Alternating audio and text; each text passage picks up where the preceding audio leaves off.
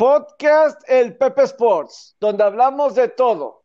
4 de diciembre 2020. Hola, ¿cómo están? Bienvenidos. Es viernes, es día de hablar de las apuestas, de, de, lo que se viene para la semana de la NFL. Vamos a platicar, ahora sí vamos a poder estar hablar muy a gusto, muy tranquilo de los partidos de la semana 13 que debió de haber arrancado ayer jueves, pero con el juego de Cuervos contra Dallas, pero ahora se va a ser el último juego de la semana debido a que pues Baltimore jugó apenas el miércoles debido a su brote de COVID-19.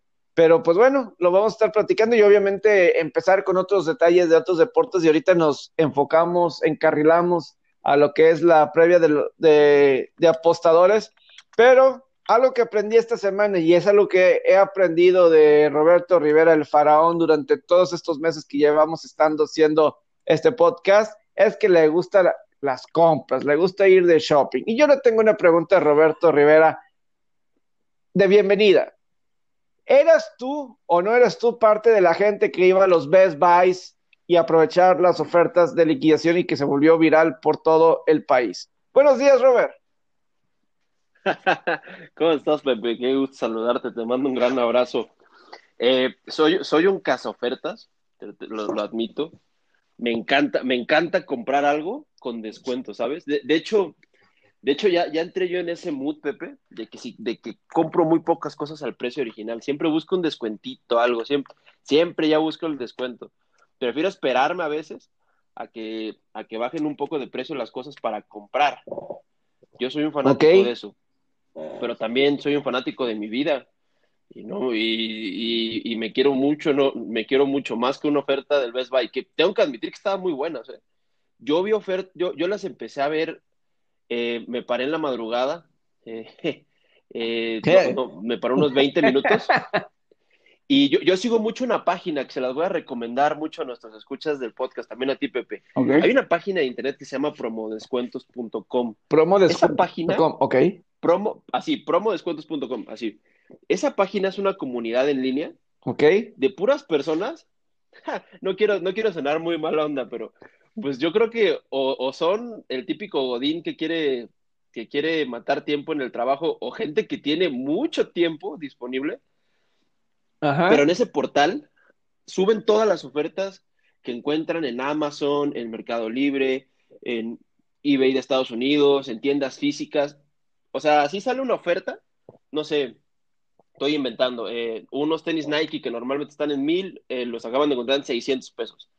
La suben. O hay un bug en la página de Walmart y está mal, mal un precio y están aceptando la compra, lo suben. Es un foro grande, es una comunidad, comunidad grande. Y yo leí ayer en un post en esa página porque entro como cuatro o cinco veces al día a ver qué buena oferta hay. He encontrado muy buenas ofertas que sí he comprado ahí eh, sobre todo en, en, cosas de tecnología. Ajá. Pero este, me metí a ver, me metí a ver la página y vi que un empleado de Best Buy subió que hoy iba a haber una, bueno, que ayer, se supone ayer, hoy, ayer, hoy, sábado y domingo, iba a haber la venta de liquidación en tienda física de todo lo que quedó remanente eh, de lo online y que también iba a haber una venta online y ellos, ellos, le llaman unicornio en la página.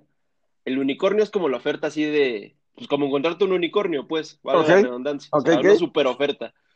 Y creo que la oferta de, de, de, esto de Best Buy, el unicornio eran los Nintendo Switch. Sí. Que eh, creo que estaban en 5 mil pesos. Eso fue la locura. Lo de Nintendo sí, Switch. Y toda la gente.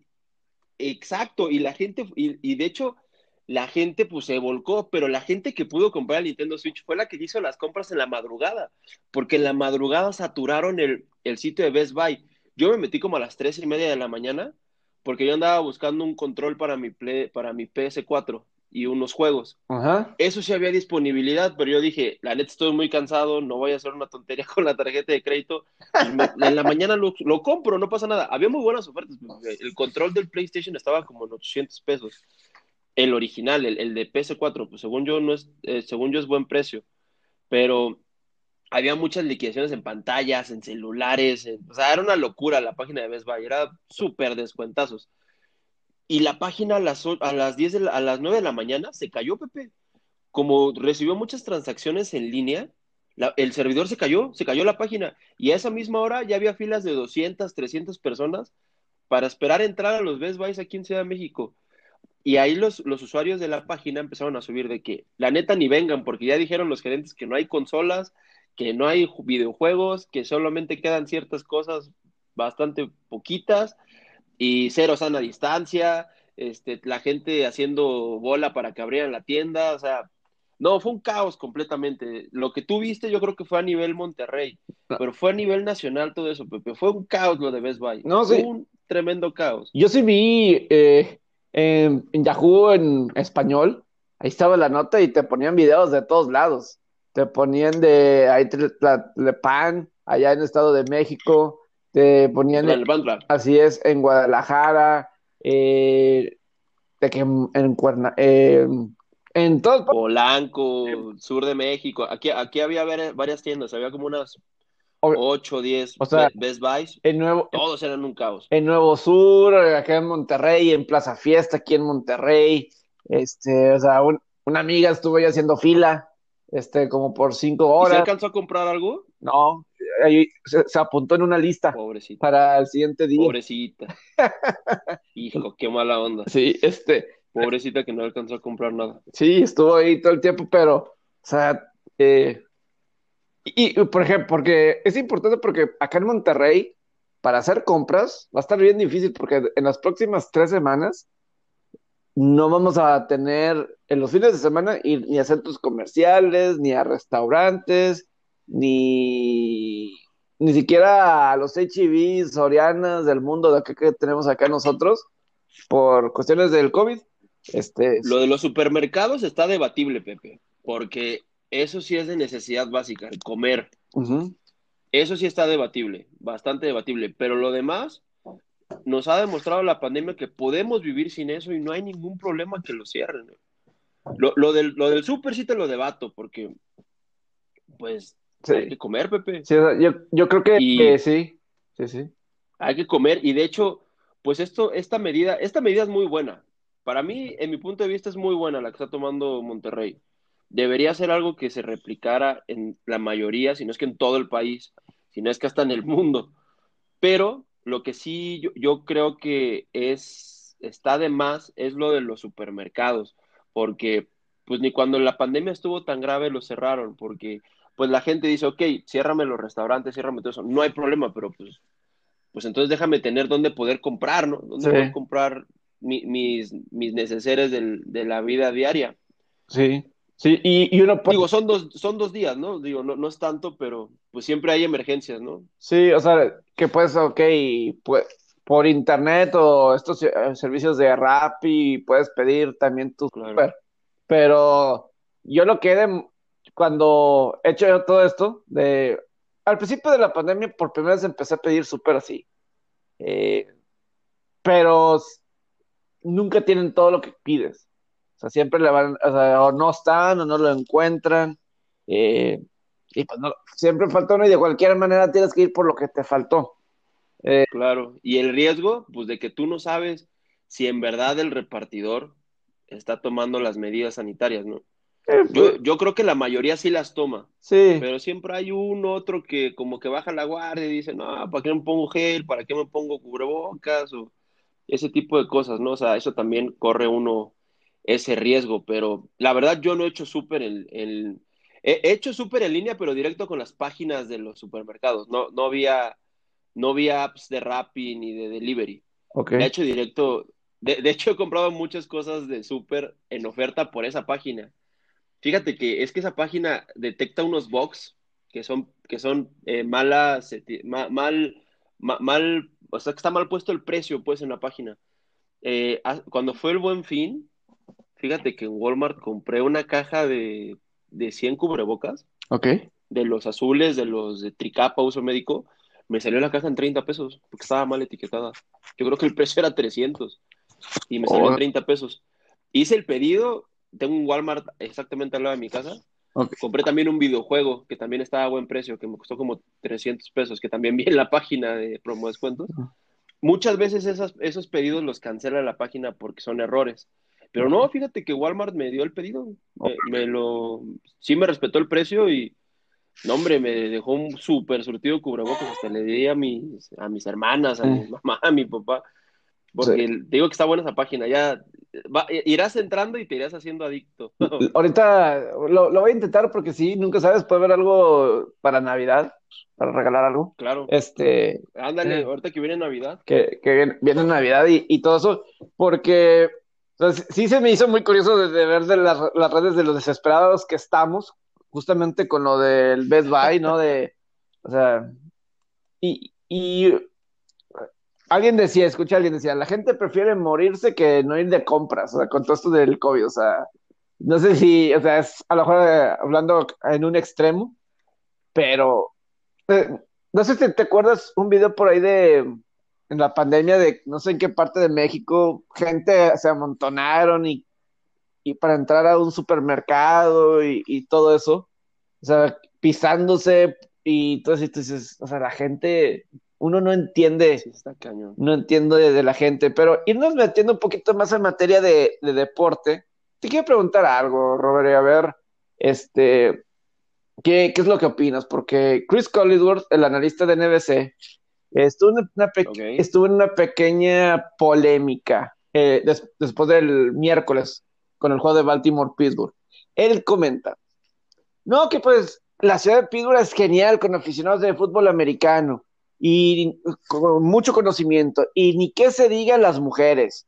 Eh, ellas preguntan cosas increíbles y yo dije, wow. O sea, hasta como que, y mucha gente lo tomó al grado que Codesworth se tuvo que disculpar, el que, como que eh, decir, hasta las mujeres dio o sea, como que... Ah, sí, las mujeres lo tomaron como algo despectivo. Sí, de que, ah, ¿por qué las mujeres no debemos, no, no sabemos también de fútbol americano, no podemos saber de fútbol americano al igual que, los hombres? Se me hace el, que se tenga... Eh, digo, Collinsworth se disculpó. Eh, bien por él que se sintió que se tuviera que disculpar, pero voy, voy a decir algo, es como si los la gente allá en Estados Unidos y yo voy de México y yo hablo con ellos, ¿qué, lo, ¿qué van a pensar de mí? ¿Sabes de fútbol, soccer, no? Ellos no van a pensar que yo soy de fútbol americano. A pesar de que aquí el fútbol, fútbol americano lleva más de 100 años. Me voy a sentir mal por eso. Eh, o sea, me voy a sentir discriminado o me voy a hacer como si me están, eh, me están haciendo de menos. No sé. No, o sea, pues yo creo que no te sentirías así, ¿o sí? O sea, yo sí diría incredulidad. O sea, un poco, o sea, porque estamos tan cerca de México, pero los gringos, yo sí creo que están muy en una burbuja. O sea, o sea, para Estados Unidos no existe más allá de Estados Unidos. Es lo que yo he creído. O sea, o sea. Sí, un poco, un poco, un poco bastante. O sea, en el sentido de que, o sea, Estados Unidos, y es una razón por lo que yo creo que Estados Unidos no es bueno en el fútbol, en hombres. Porque para que seas mejor tienes que salirte del país. O sea, es irte a Europa y todo eso, ¿no? Eso es lo que... Que, ahorita tienen una base de jugadores jóvenes en, en, equipos grandes en Europa, que ya quisiéramos nosotros. Tienen a dos en el Barcelona, Serginho Dest y el otro se me va el nombre, tienen a Gio Reina en el Borussia Dortmund, hijo de Claudio Reina, un histórico de esa selección de hace unos 20 años. Una vez escucho un podcast bueno de, ese Reina que viene bien, que viene bien. Sí, sí, sí. Eh, hay mucha expectativa en él. Eh, Weston McKinney, que estaba en el, si no mal recuerdo, en el Schalke 04 y ahora juega con Cristiano en la Juventus. Tiene buena base. y de hecho, es que tienes toda la razón en el punto, porque ellos salen desde muy chicos. De hecho, prácticamente no pisan la MLS. El, tema, por ejemplo, el de, este no es estadounidense, este es canadiense, el de Alfonso Davis, el lateral del Bayern Múnich, que se hizo bastante viral. Ok. Porque es muy rápido y muy bueno. Pero él prácticamente jugó, él, él sale de la MLS, del equipo de Vancouver, del Vancouver Whitecaps. Pero inmediatamente da el salto al, al fútbol europeo. Se, se, fue muy chavo. De hecho, él es muy chavo, tiene, debe tener 19 años, 20 años, yo creo. Es muy chavo. Pero sí, como dices, a ellos, Te voy a decir algo que también pasa. La MLS no se compara lo que se paga en otras ligas del mundo. Ok. Sí pagan bien, pero pagan bien a las estrellas. Un Chicharito gana bien, un Carlos Vela gana bien, Alan Pulido gana bien. Eh, ¿Qué otra estrella hay en esa liga? Bueno, estrellas entre comillas, me refiero a ya jugadores de más renombre, ¿no? Pero por ejemplo, el field, o sea, el resto del equipo no ganan tan bien. Ok. No hay tan buena, no hay tan buena, este, tan buena paga y pues el nivel de, de competencia no se compara con el de Europa. Por eso también buscan ese, ese, esa migración hacia, hacia, hacia mejores ligas. De hecho, dan el salto y no precisamente a los equipos grandes. Se van a sus, a sus equipos inferiores y de ahí van subiendo, subiendo en el organigrama. Ok. No, sí, es que yo creo que eso es algo clave que tenían que hacer porque, por ejemplo, uno del Beckham Jr., la razón que se enfocó en el fútbol americano fue esa, el que no quería salirse de su casa a tan temprana edad, porque sabía que si se iba, porque él era seleccionado de Estados Unidos a sus 12, 13 años de fútbol. De soccer. De fútbol soccer o del Beckham Jr. Y, llegó a tener que hacer una decisión, ¿me dedico al fútbol soccer o al fútbol americano? Pero el fútbol soccer involucraba dejar su casa y no quería salir de su casa. Eh, es que es la cuestión de, del estadounidense. Ellos piensan que todo lo tienen ahí. O sea, por ejemplo, si un deporte como el golf o el tenis, ¿a dónde vas para mejorar? Vamos a Estados Unidos, en las academias que hay en Florida, la IMG Academy, eh, pues que, ni, que se diga del básquetbol, eh, etcétera, ¿no? Pero, para, o sea, hasta en las mismas universidades, o sea, obviamente habrá grandes universidades, universidades en Oxford, en otras partes del mundo, pero pues ahí tienes Stanford y otras cuestiones y dices tú, pues, o sea, muchas veces el estadounidense no tiene que, que salir, o si sí, es una minoría que tiene la mente abierta a, otras cosas y, y no, no, es tan común, eh, creo yo, o sea, de lo que yo eh, he conocido. O sea, ahí en el TEC con gente de foránea que viene de Estados Unidos, así como que esa fue así como que la, impresión y, y, yo creo que en el deporte aplica, ¿no? Entonces, el que no, el que no sepan que aquí en México hay una base de aficionados grande de fútbol americano, la gente normal, este, eh, en, ese sentido, la gente así normal, eh, pues así, ¿qué te puedo decir, no? Eh, que, eh, eh, no se salen de sus fronteras por lo general. O, se van a la Ribera Maya o a Cancún o a los Cabos de fiesta, pero ellos no se van a poner con el, fútbol americano. O no van a pensar eso. Entonces, yo lo tomo por ese lado. O yo no es. El que no sepa que, que quiere fútbol americano tiene más de 100 años de que se juegue. O sea, el, fútbol americano aquí eh, a nivel estudiantil y todo eso. Entonces, eh, es yo lo que veo. Entonces, eh, digo, lo de Collinsworth, a lo mejor es algo exagerado, creo que Collinsworth no lo dijo en mala onda. o sea, ¿estás, ¿estás, de acuerdo? Yo no creo que lo dijo desde mala onda, pero pues sí la gente pues pidió que se disculpara o se enojó en redes sociales. Sí, es que sí, sí se puede tomar a malinterpretaciones, ¿no? Pues ese es el problema principal de lo que dijo. Sí no de que lo haya querido decir en un contexto despectivo, pero pues tú sabes que en estas épocas eh, muchas veces se malinterpretan los comentarios porque pues cada quien lo toma como como cree que viene, ¿no? No precisamente como en verdad es. Ahora, ahora es, ahora sí ha sido por un buen tiempo, por un buen tiempo el que, y, y sí lo dijo, a las mujeres es más difícil llegar y trabajar en esas áreas.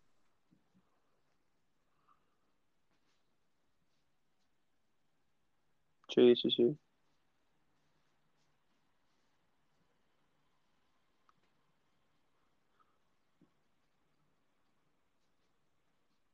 Andrews y a otras chavas que pues ahí le están dando la oportunidad de este, no sé, ahí poco a poco, ¿no? Eh, a mí, una Michelle Tafoya se me hace muy buena reportera de cancha, la de NBC, se me hace la mejor de, se me hace a mí la mejor. Este, hace. Un tremendo papel en el Sunday Night.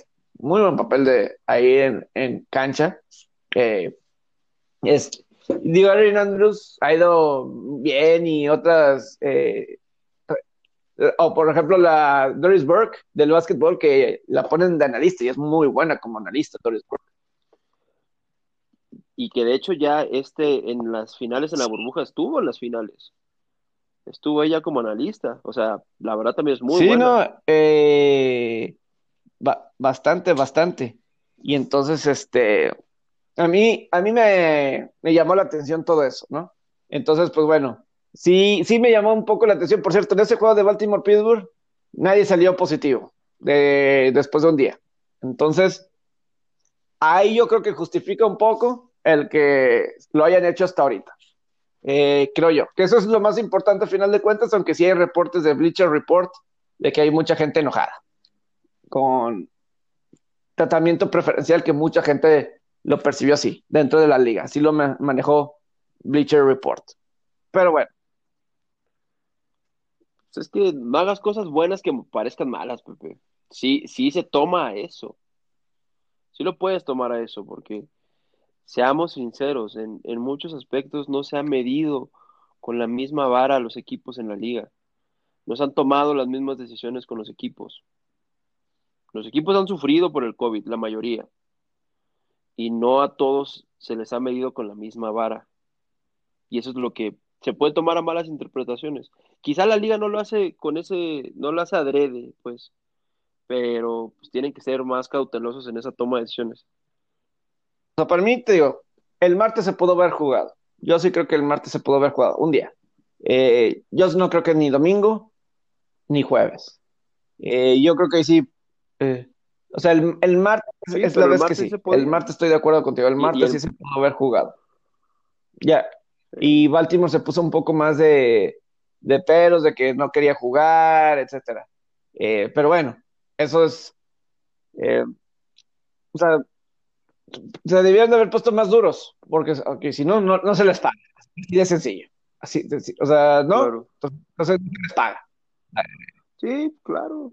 Claro, de, hecho parecía que los que ponían las eh, condiciones eran ellos y no la liga, ¿no?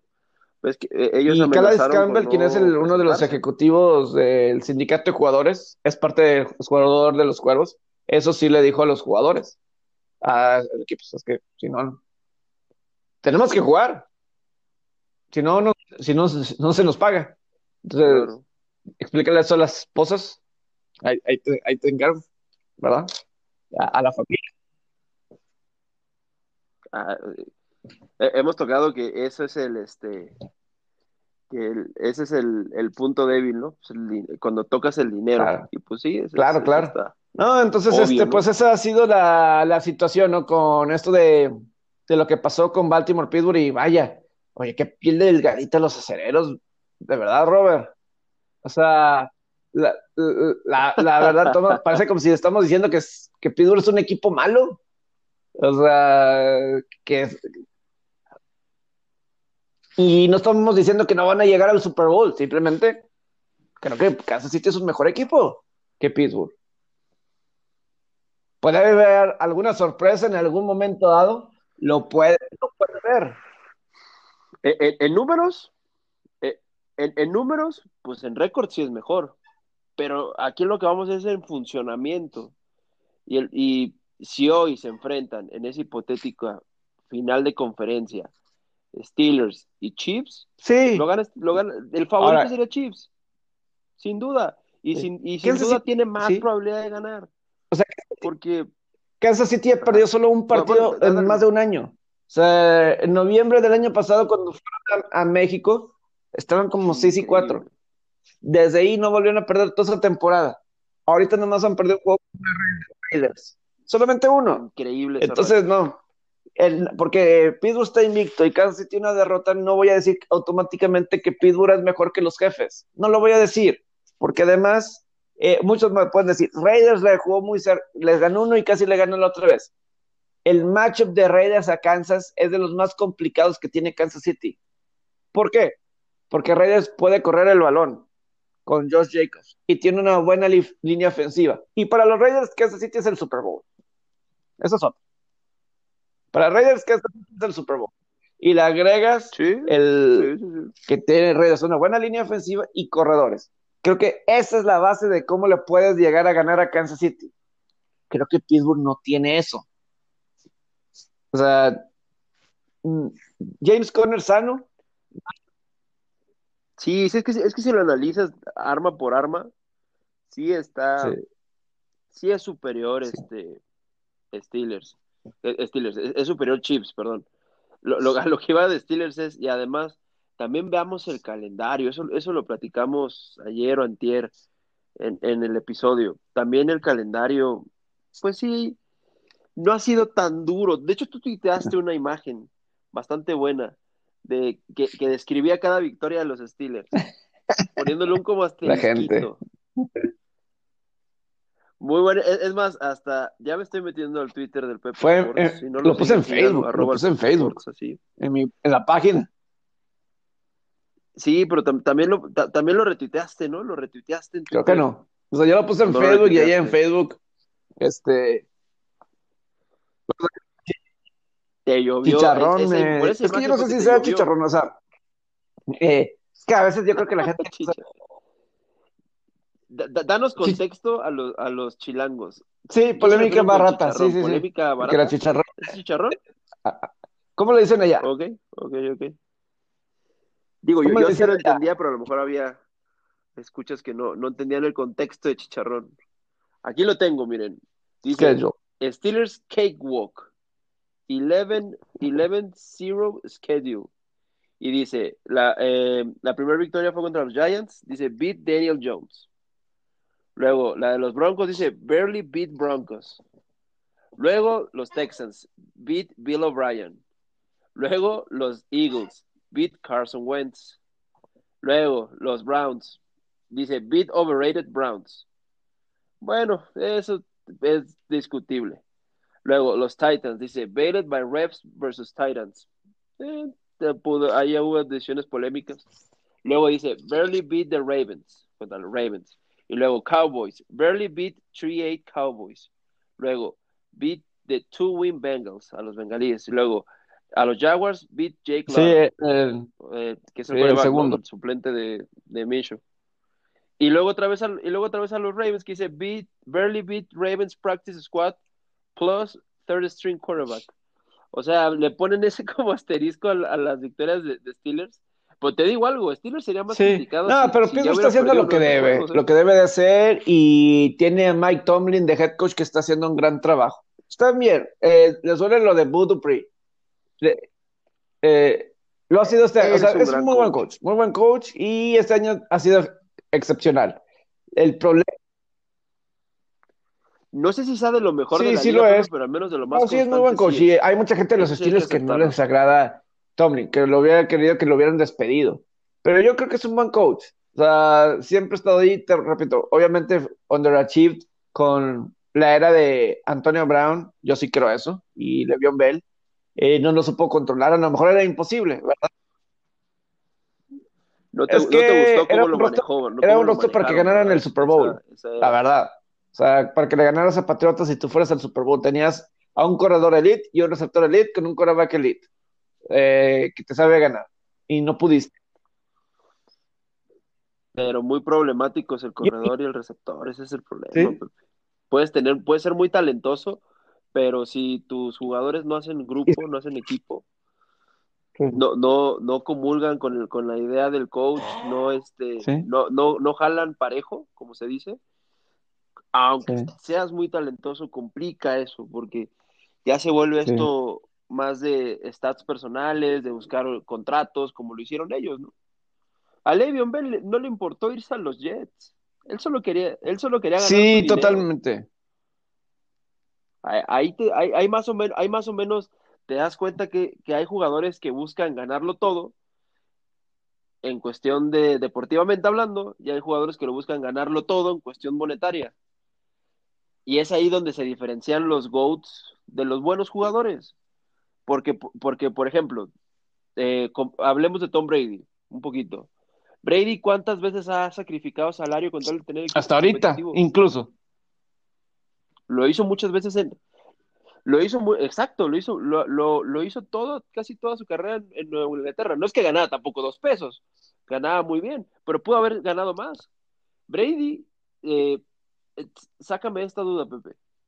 Nunca. ¿Brady ha sido el mejor nunca, pagado de la liga? Nunca. Según yo, no. Nunca, porque él ha preponderado tener esa competitividad en sus equipos. El, el ganar anillos es, es, su, es su, este, su pasión.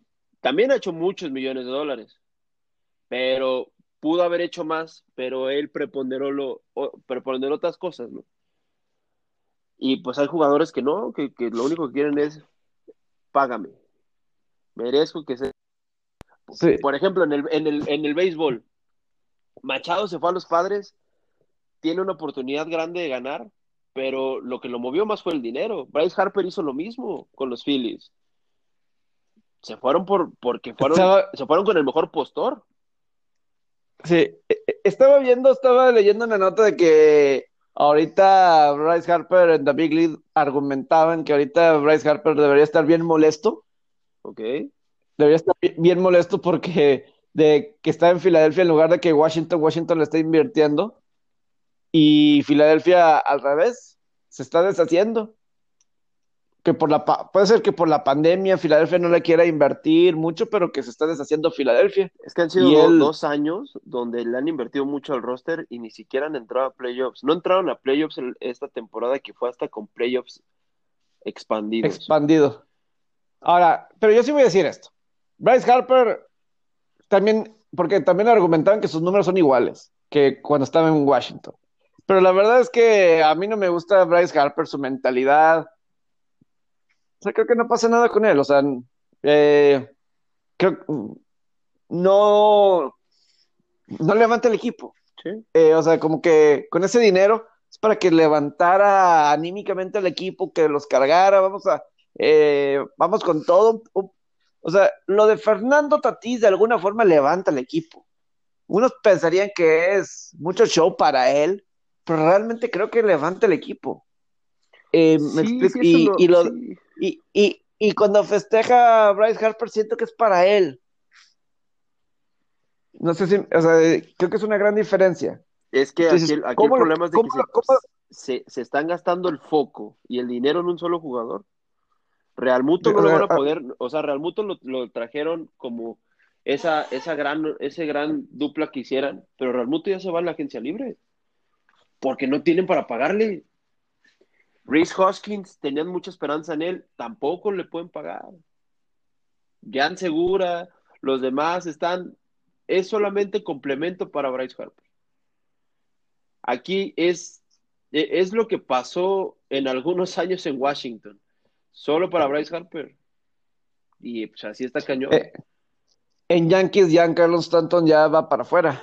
Bueno, no sé qué va para afuera, pero no va, a, no va a estar todo el tiempo ahí con todo, ese contrato que firmó originalmente con Miami. También ha sido eh, un fracaso lo de Stanton. Es que esos contratos, Pepe, ya lo hablaremos en uno de los miércoles de negocios que, tengamos por delante.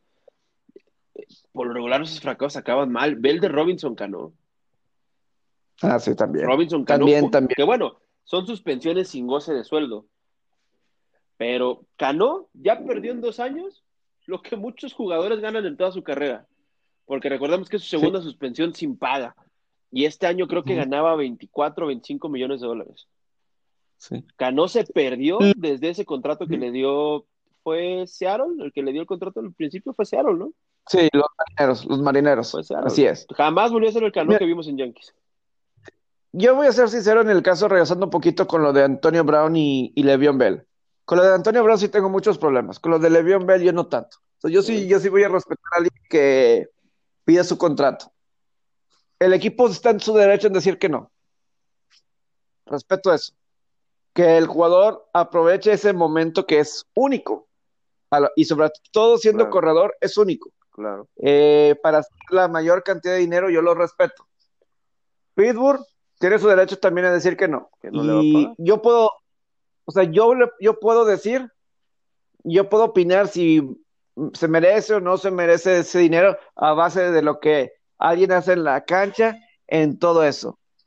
Me explico, en la cancha y en cada uno. O sea, eso es otra parte, pero yo no voy a decirle egoísta por pedir más dinero o cuidarse y no jugar, porque a diferencia lo de Le'Veon Bell, a lo que vimos con Ezequiel Elliott, y hasta lo de Ezequiel Elliott tampoco voy a decir que está mal, pero Ezequiel Elliott sí estaba bajo contrato de franquicia, Le'Veon Bell no, entonces cuando no jugó, Le'Veon Bell no tenía contrato, entonces no, no incumplió ningún contrato, entonces yo no, o sea, a lo mejor no les gustó a los acereros, pues, aquí ahora, ese es el business de Le'Veon Bell, Estamos de, ¿Está de acuerdo? Habrá sido un error a lo mejor de Le'Veon Bell el irse a los Jets, pero reconocía que era su oportunidad de ganar dinero. Lo de Antonio Brown es completamente diferente, porque desde que empezó a llamar la atención en, en Facebook Live, después de un juego, antes de enfrentar a Patriotas y llamar la atención a sí mismo, y luego hacer berrinches en el campo, y luego criticar a Juju Smith-Schuster sin nada que ver, eso es completamente diferente. Eh, o sea, ahí sí eh, es cero equipo. Eh, yo creo que Le'Veon Bell cuando estaba en el campo, creo que dio su máximo. Y, se eh, ganó el, poder ganar ese dinero, Pepe. Sin duda que se lo ganó. pero quizás la este, forma en la que lo intentó pedir no fue la mejor. A lo, a lo, mejor eso, a lo mejor eso puede ser, pero, o sea, ya cuando fue, cuando él estaba en el campo, él daba, ya a lo mejor lo otro, pues es, negocio, o sea, por más que el aficionado quiere eh, decir equipo, el equipo no sé, si, si piensa que ya diste tu máximo, no se va a decir, ah, me dio todo, y no, te, va a mandar al, a, un, a un lado y van a poner el que sigue, y se van a olvidar de ti. Jugadores siempre hay, es, es más, suena hasta feo el término, pero eres 100%, es más, y no solo en, los deportes, ¿eh? Lo vimos en, vida. Lo vimos en lo vimos ahorita en Baltimore. O sea, veintitantos jugadores y se jugó un partido. Veintitantos jugadores en COVID y se jugó el partido. Y, y, compitieron hasta el final. Sí, o sea, o sea, así de indispensables son. O sea, Lamar Jackson, MVP de la liga, COVID, ni modo, no, no te Por vamos a esperar Lamar Jackson, si, si, si, si, Ravens hubiera puesto, eh, pon un coreback ahorita con Lamar Jackson fuera y lo hace bien tres, cuatro partidos, hay probabilidades de que lo dejen. Así ha pasado infinidad de veces en los deportes. Eh, ah, claro. Pasó con Mahomes. Mahomes entró al quite y, prácticamente sacó a. ¿Quién era Alex Smith? El coreback de Kansas City, ¿no? Sí, algo sí, Alex Smith. Y, tú podías pensar que él tenía seguro el trabajo de Alex Smith por otros años. Claro, no, y, y Tom Brady, pues así se ganó su chamba el mismo Dak Prescott. Claro, Prescott. Bueno, ahorita sí, ahorita sí como lo extrañan. Sí, no, no, pero Prescott, ¿cómo fue el caso? O sea, Tony Romo era el titular. y estaban Le, le, estaban dando en pretemporada la oportunidad a Prescott. Prescott se ve bien. Prescott juega un partido de pretemporada, se lesiona. Prescott entra y se ve bien y se acabó la carrera de Romo. Claro. Por ejemplo, los Dodgers, ¿sabes cuál recuerdo, Pepe, en los Dodgers? Oh, perdón, ya tenía mucho que no metía a mis Dodgers. este, Cody Bellinger prácticamente retiró a Adrián González. Cody Bellinger en ah, el 2017 prácticamente retiró a Adrián González. Y, e, y, eso que ahorita Bellinger está jugando más en los jardines, ya prácticamente no juega en primera base, pero él cuando llega a la liga, llega como un primera base y él retiró a Adrián González. Adrián González pocas veces, creo que era la primera o segunda vez que iba a la lista de lesionados en su carrera. Y cuando entró el kit de Bellinger, entró para no soltar el puesto jamás. Y así hay muchos ejemplos en los deportes, muchísimos. Cada temporada vemos muchísimos. Son 100% reemplazables. Otro que se me ocurre, eh, de, en béisbol, por ejemplo. Eh, pasa también con los cerradores. Pasa con los cerradores. Este, recuerdo que, estaba hace algunos años uno muy bueno en Dodgers, Eric Gañé. Y primero e, era muy bueno y, y, creo, y creo se lesiona o no le renovan el contrato y entra Jonathan Broxton. Entra Jonathan Broxton y luego también creo que se lesiona y es cuando entra Kenley Jansen, que de hecho Kenley Jansen no era ni siquiera, era, estaban probándolo como pitcher porque él llega a los Dodgers como catcher. Él llega a los Dodgers siendo un catcher. De hecho, hay muchos videos de cuando estaban en las ligas menores, Kershaw y Kelly Jansen, de Kershaw tirando y Kelly Jansen cachándole. De hecho, Kelly Jansen jugó un, clásico mundial de béisbol como catcher para Curazao. Pero él también termina reemplazando a, Jonathan Broxton y se queda igual con el, con el, este, con el puesto. Es que eso, eso es lo que pasa con, los, con los deportistas de alto rendimiento. Ya, ya cada vez están más capacitados física y mentalmente para entrar, entrar al quite. Y entrar y competir. Así. No, sí, y digo, lo que es, eh, o sea, es la, la cuestión del, deporte y, de la vida. Y, y, es una de las razones por qué muchas veces la gente hace las cosas gratis. Claro, para ganarse un, un lugar. Un, lugar. Y en la vida. Y, y eso a veces malabara, ¿cómo se dice? Mal, mal, malbarata. Malbarata las profesiones. Ah, malbarata, claro, claro. Sí, pues. Que, ¿Cuántos no hemos hecho el, famoso periodo de prueba para ganarnos un puesto en algo? Y pues, sabe, sabemos que es sin goce de sueldo. Y los negocios a veces, ah, pues él lo va a hacer gratis. Total, o sea, imagínate una transmisión de fútbol americano. O sea, si somos sinceros, la gente es por ver a los juegos, no es para ver a los narradores. La verdad. Claro, claro. O sea, 100%, complemento, 100% son un complemento. Importante, quiero ver no son el protagonista. Sí, claro, o sea, quiero ver a Michaels, quiero ver a Joe Buck. Eh, son pocos. O sea, tienes que ser muy, hardcore para que te importe. Eh, o sea, le, es imagen para la, liga, para los mismos deportes, para las mismas cadenas, pero no es lo determinante. O sea, el año pasado muchas críticas al ESPN de Monday Night Football pero resulta que los ratings estaban buenos. ¿Y por qué? Porque eran buenos juegos. Un Baltimore Carneros, un Dallas Gigantes, un Mahomes, por ahí estuvo juegos, un Houston Nueva Orleans dramático. Cuando, o sea, si son buenos juegos, la gente lo va a ver. El, el Día de Acción de Gracias de Washington Dallas, 30 millones de personas lo vieron. Y los dos están, y los dos están por la calle de Amargura. Washington y Dallas. Y fue un partido para llorar también, ¿eh? Sí, 30 millones de. El juego de Houston-Detroit a los Leones, 23 millones de personas. Wow, son, números muy grandes. Sí, y muchos piensan que los deportes se están muriendo. Pues ya se acabó la, las elecciones y todo eso, y, ya, poco a poco. Regresamos a la normalidad. Los números de ESPN están mejorando hasta los programas así normales, ¿no? O sea, no te digo que los los números normales han, mejorado. Desde ya que acabaron sus programas. Fíjate, eso no sabía que habían tenido bajón de rating también ellos. Sí, es que con las es que pues la gente estaba pegada a CNN, a Fox News, etcétera, etcétera. Y ahorita ya se sabe que Trump perdió, o sea, menos Trump y Rudy Giuliani. Ya los demás ya saben que, que perdió Trump, o sea, por más que Por más que le quieran mover. Estaba, ¿Está intentando imputar la elección? No sabía eso. No, pero Rudy Giuliani es el principal aliado de Trump. Ah, ok, hombre. claro, claro. Sí, tienes Rudy Giuliani, Rudy Giuliani es el principal, es el que está más cercano, pero... ¿Recuerdas que hace algunos años él fue catalogado, creo que el mejor alcalde del mundo, ¿no? Cuando era de, pues el alcalde de Nueva York, ¿no? Es que él le tocó lo de los Torres Gemelas. Sí, pues fue un, sí, por, ahí se, se ganó esa condecoración.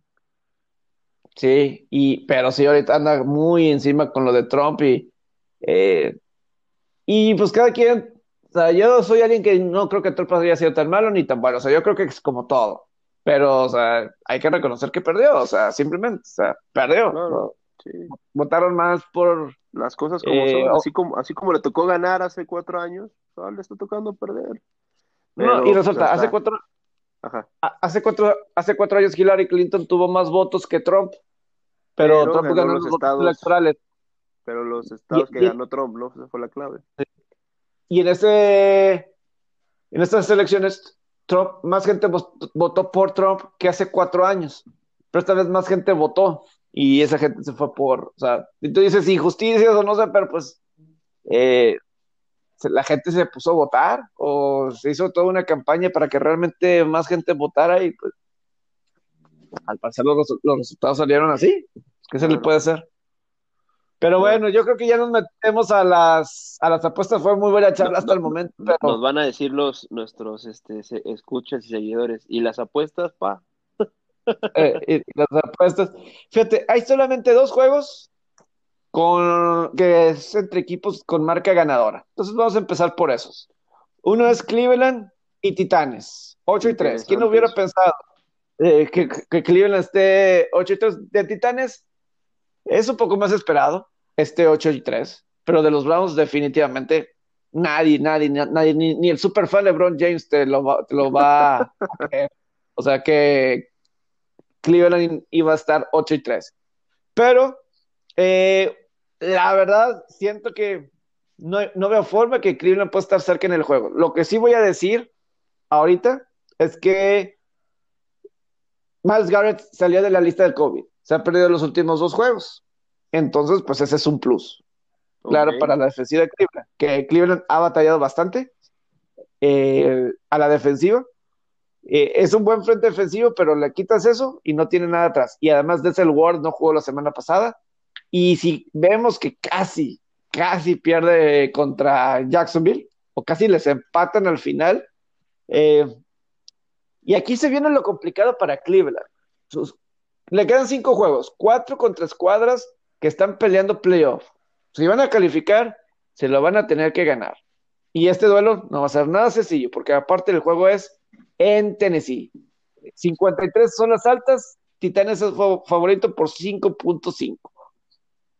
Sin duda que de lo que le queda a Cleveland en el remaining schedule, yo creo que es el más difícil. por ahí se va con el, con el último, que es el de Steelers, pero sin duda que es una prueba difícil. Traen una racha de tres juegos ganados seguidos, entonces para ti eh, corre riesgo esa racha para ti, Pepe de tres ganados. Se acaba, se quedan tres ganados esta mini racha. Sí, no, eh, imagínate, eh, han sacado, en lo general, solamente han sacado una línea Cleveland en los últimos cinco juegos. La semana pasada contra Jacksonville eran súper favoritos y muy apenas ganaron por dos puntos. Ahora, contra los Jaguares. Ahorita que estás diciendo ese dato, vamos a complementarlo.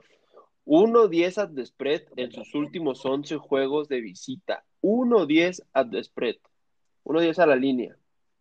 Que incluye la semana pasada contra de Jackson. Exactamente. Y 3 ganados, 30 perdidos en los últimos 33 juegos en los que ellos son eh, road underdog. O sea, no favorito visitante.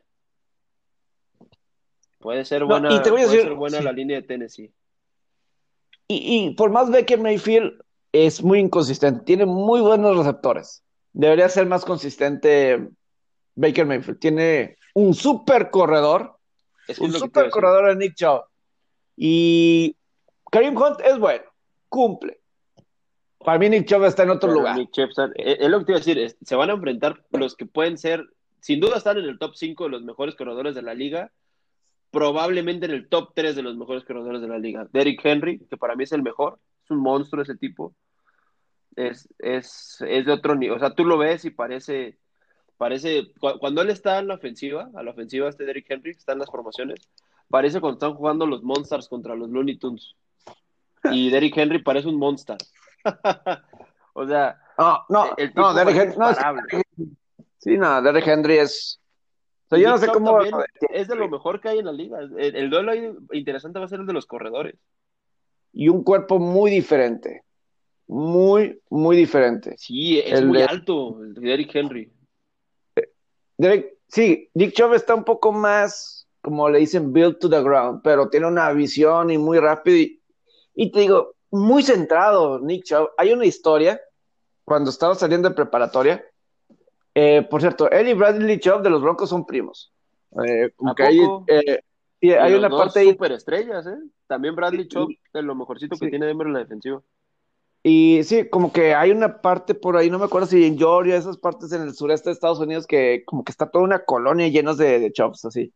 Pero la historia va que cuando estaba en preparatoria, le, y estaba siendo reclutado porque era mucha gente, mucha gente quería eh, a Nick Chubb, estaba Nick Saban en la línea de que, eh, ser escauteado, te imaginas, Nick Saban, Alabama, el mejor programa de Estados Unidos de fútbol americano. Dijo, no, tengo un examen, me quedo prefiero en, el examen. Así de centrado wow, es. qué responsable. Así de, y se terminó yendo a jugar a la Universidad de, Georgia. y pues obviamente una buena carrera donde se tuvo que reponer de una lesión bastante grave. Pero, o sea, a lo que voy con esa historia de los de la mente tan centrada que es Nick Chubb. O sea, Aparte, nunca en escándalos, este, sí. nada de ese tipo de cuestiones que es común ¿no? en, esta liga. ¿Te puedes imaginar a los 16, 17 años o, eh, o a la edad que le haya hablado, oye, te habla Nick Saban para hablar contigo, para ir al mejor programa de fútbol americano, para ver, para tratar de reclutarte? No, tengo ahorita una, un examen. Y, va con esa responsabilidad primero. O sea, ahí eh, me cae muy bien Nick Chubb y yo lo dije el lunes y lo vuelvo a repetir. Kevin Stefanski, head coach, una, eh, escuché la transmisión contra Filadelfia decir que querían mejorar sus juegos, querían mejorar su productividad en la zona roja de Cleveland. Pero yo, las últimas semanas, cuando le pongo en la zona roja a ver los juegos de los Browns, está Karim Hunt. Metan a Nick Chubb. No tengo nada en contra de Karim Hunt, pero la verdad es que Nick Chubb está en otro nivel. Eh, Nick Chubb está promediando 6 puntos yardas por acarreo. Karim Hunt 4 puntos y cacho, que no está mal, pero sí, sí es diferencia. Pero enfrentando a unos titanes de Tennessee eh, que no pierden el balón, es de los equipos que menos pierde el balón, y eso te habla, imagínate, o sea, Tannehill que no intercepta y Henry no, no imagínate, semejante Henry fumbles en la temporada y Nick Chop solo un fumble en la temporada. O sea, habla de los seguros que son. Y, y la verdad es el mejor corredor de la liga. Christian McCaffrey, bien, obviamente. Eh, pero gente como estos corredores, ver si le pueden regresarle el valor comercial a los corredores. Porque sí, ese que el Elliott no está ayudando a la causa con el contrato que firmó y la temporada que está teniendo. Eh, no está ayudando a la causa Ezequiel Elliott, pero Derek Henry sí. Ya firmó su contrato en este receso de temporada y vaya que está cumpliendo. Está cumpliendo y eh, para mí es el mejor corredor de, de, la liga y tiene a Titanes en un buen lugar.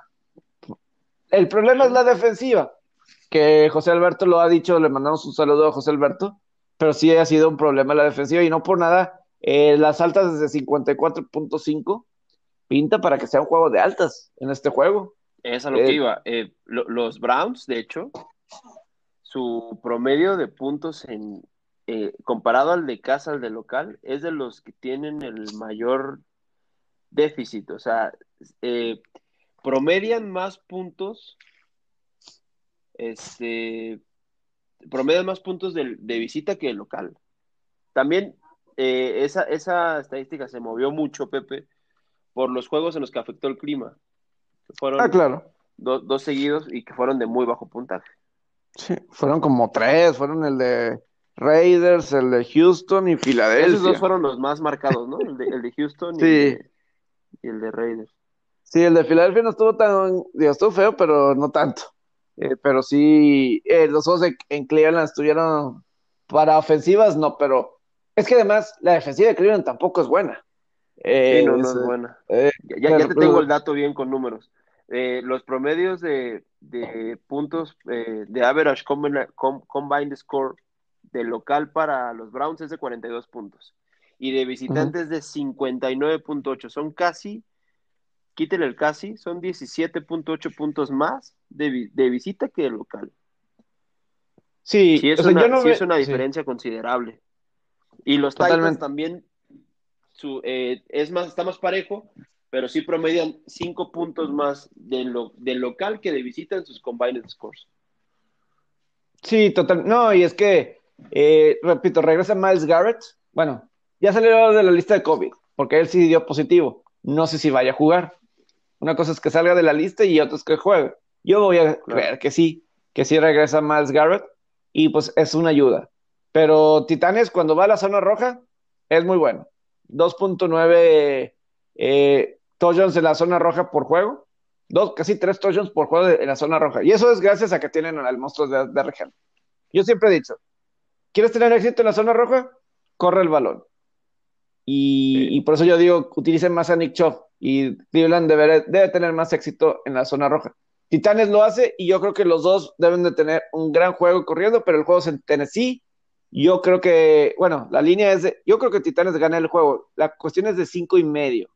Eh, Titanes juega en casa, yo voy a decir que saque la línea Tennessee. Yo me voy que Titanes saque la línea y, y va a ser este debe ser juego de altas este partido. A mí también me, me encanta el over, por sobre todo la data que lo respalda de esta temporada y porque tiene que entrar ese ritmo Cleveland.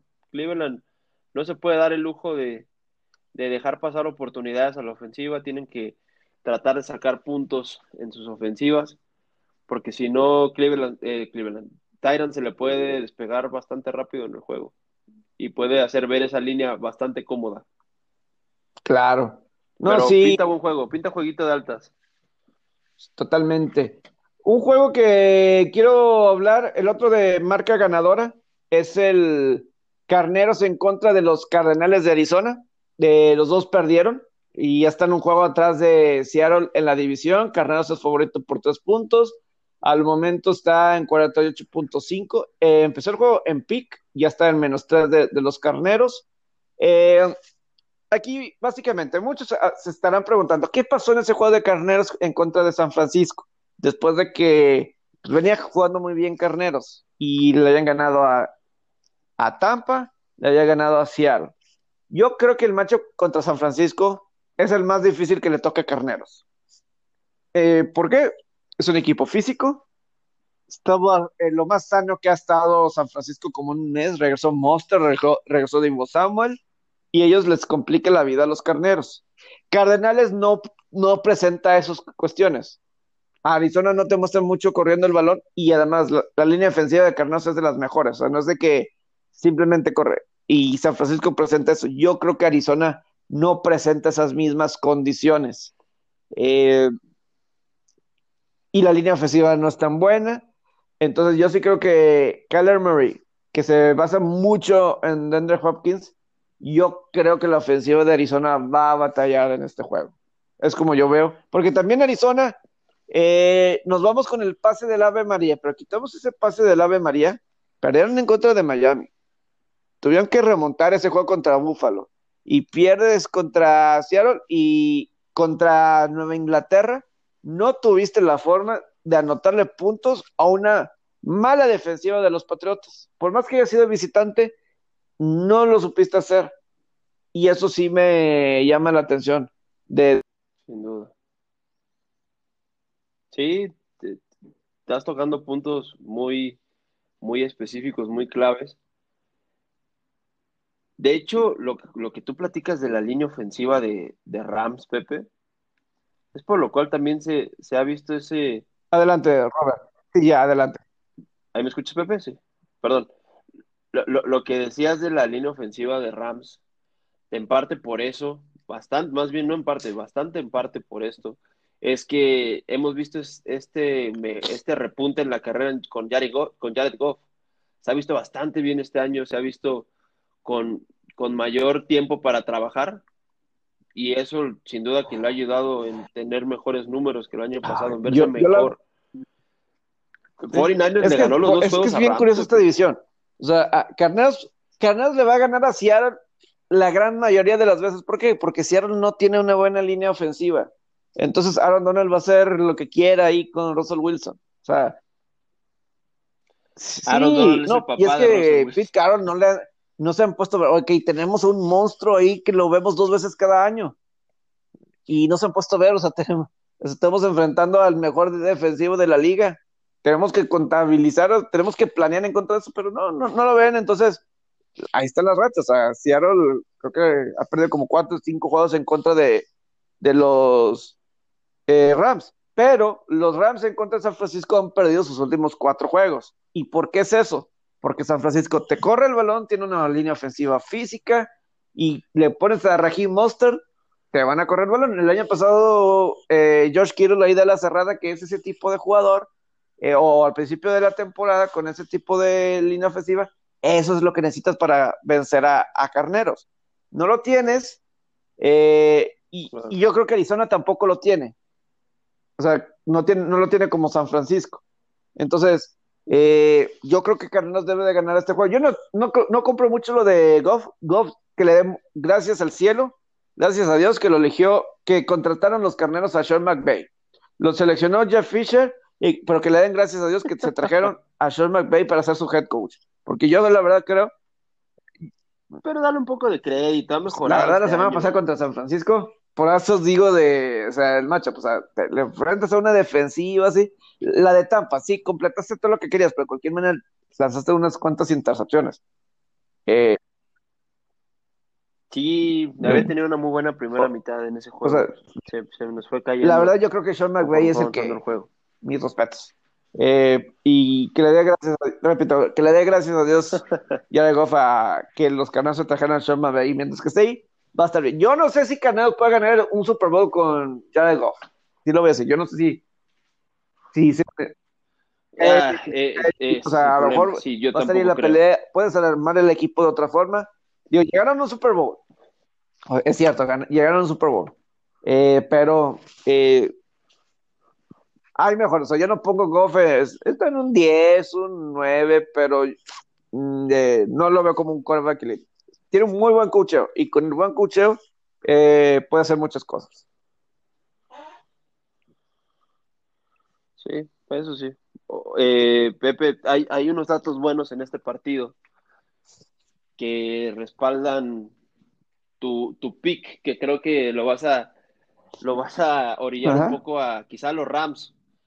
Están ellos 5-1 de spread en sus últimos cinco juegos contra la división de visita. Ese uno pues, fue contra 49ers, que no sacaron la línea y perdieron el juego.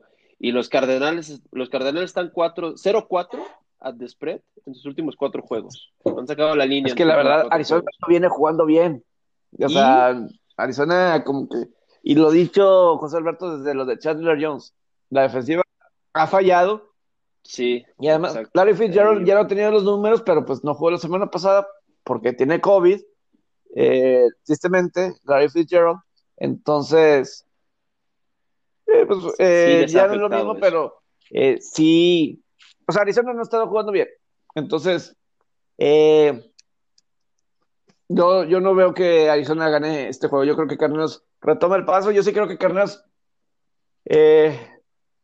si los matchups le va bien en playoff, son peligrosos, dependiendo de, los matchups. Yo creo que el que más se le puede complicar en playoff son los Santos a Carneros. Eh, por el frente defensivo que tienen y, todo eso. Eh, sí. Eh, sí. Es, que esa defensa. sería un gran juego defensivo. Un gran juego defensivo. Y, sé que muchos van a. Si se da ese juego en playoff, eh, muchos van a recordar lo, que pasó la última vez que se enfrentaron en playoff, ¿no? Lo de la interferencia de pase y toda esa cuestión, ¿no? Pero eso ya será otro tema. Si es que se, si es que polémica. Pero me acuerdo que me acuerdo que Barrón salió enojado de ese, de ese partido. Pues como no, este, pero sí. ¿Fuiste con él ese partido? No, ese yo estaba en Kansas City. Ah, ah sí, él fue, él, fue, él fue. Ah, ok. Él fue a ese juego. Eh, yo fui... Sí, sí, recuerdo, recuerdo que subió una historia bastante molesta. Yo, fui a. yo estaba en Kansas para el Patriotas Chiefs. De ese juego de campeonato. Uy, te, tocó. Eh, los dos juegos fueron buenos, pero creo que fue mejor ese Patriots contra. Ese Patriots contra Chiefs fue mejor fue mejor porque fue el de el de que ganó tiempo, extra, y, aparte helado, una, una súper helada. Así, ¿no? menos 10, 12 grados centígrados y además está bien ah, hombre, eso, no, eso no Y pero arriba, Ah, hombre, me estaba congelando. frío? Robert.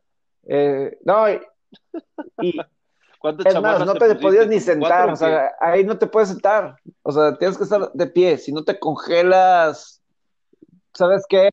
Te quedas pegado al asiento, literal. Al asiento, o sea, o, te llevabas, un cartón para sentar, pero no te puedes sentar, Robert, te quedas congelado, es literal, o sea, no, no, no, no estoy exagerando, o sea, eso sube.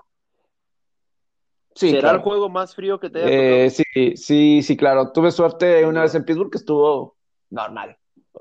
uno o dos grados, pero, la verdad no se sentía frío. Estabas. No, estaba súper. lo incómodo del estadio de Kansas City. O sea, para que pasaran por ti, todo eso tienes que subir no sé qué monte y luego ya te vas a un hotel y ahí pides el, el, Uber y todo eso. No, está, está medio incómodo. Ahí al lado está el estadio de los Royals y todo eso, pero eh, no es cómodo ir al estadio de los jefes, pero la fanaticada ahí es muy apasionada. Pero el partido, el es lo que el partido y el ambiente, sin duda que cambiaron, te, cambiaron eso, ¿no? sí, no, y, más que Brady y los Pats, y que Brady pues llegó para que luego ganara otro Super Bowl. Este.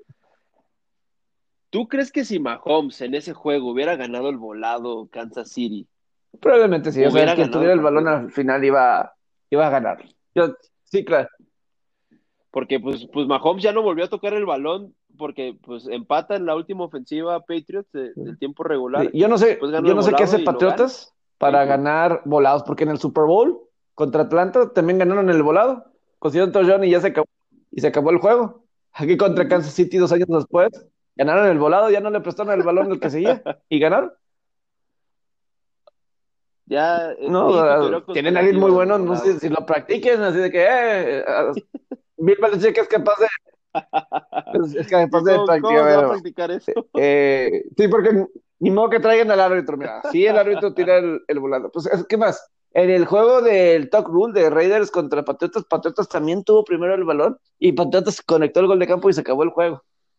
tienen a o sea, eh, son, buenos para los volados, no, cualquiera, no, no, sé, no sé quién es el, obviamente son del, del Super Bowl al de Raiders, pues son como 15, 16 años de diferencia, obviamente habrá sido alguien diferente, pero hasta en eso han tenido suerte los Patriotas con los volados que los ganan y, y con el de Mahomes yo sí lo hubiera visto difícil que, que tuvieran porque Kansas City estaba, pues Mahomes, ¿no? Mahomes nunca más. Es que hasta eso lo, hablamos lo de Kansas City al principio. Para detener a Kansas City, Mahomes realmente no perdió un juego de playoff, ese no lo perdió, pues nunca tocó una vez más el valor. Nunca más, o sea, o sea, él no lo perdió, o sea, no estuvo en el campo. O sea, la última vez que estaba en el campo, Kansas City estaba ganando el juego. Ah. Te, voy a hacer una pregunta bastante seria, Pepe. ¿Tú ves muy probable el back-to-back de los Chiefs? Yo sí creo que va. Yo, yo también, lo, veo, yo también lo veo bastante Cuidado que Pittsburgh pierde un juego. porque si terminan con la misma marca, eh, pues hay que ver cuál es este juego que pierde Pittsburgh. Eh, hay que, hay que ver ese juego. Kansas City perdió contra Raiders, la conferencia americana, Pittsburgh de Buffalo, la difícil. Hay que ver, porque si esa derrota y Kansas City tiene el desempate y juego es en Kansas City, Pittsburgh que tenga que jugar desde. Ah, hay que recordar, nada más hay un descanso en la postemporada por conferencia, no son dos, es solamente el uno. Entonces, pues obviamente eso puede. Es un gran factor en, y ahora, a partir de esta temporada. Pero bueno, en este juego de Rams, y Cardenales, creo que gana Carneros. La, eh, muchos piensan que de bajas puede serlo, puede serlo porque eh, está 48 y medio. No sé qué opinas de, las bajas, tú, Robert. Altas bajas. Mira, los juegos de, de los Rams fuera de fuera de este del SoFi han promediado muchos más puntos que en el SoFi. Yo creo que aquí puede ser, eh, al ser juego divisional, Pepe, y ya siendo las últimas semanas, yo no creo que vayan a ser conservadores en, en, su, en su plan de juego. Yo, yo veo que puede haber altas en ese partido. no digo que sea mi lock, pero me gustan. Aparte, la línea no está tan arriba. A Cardinals se le están acabando las oportunidades. De hecho, ya, ya está un poquito, ya, ya está complicada su que entren a playoffs. están, están ahí todavía en la pelea, pero si pierden este juego se pueden rezagar más aún.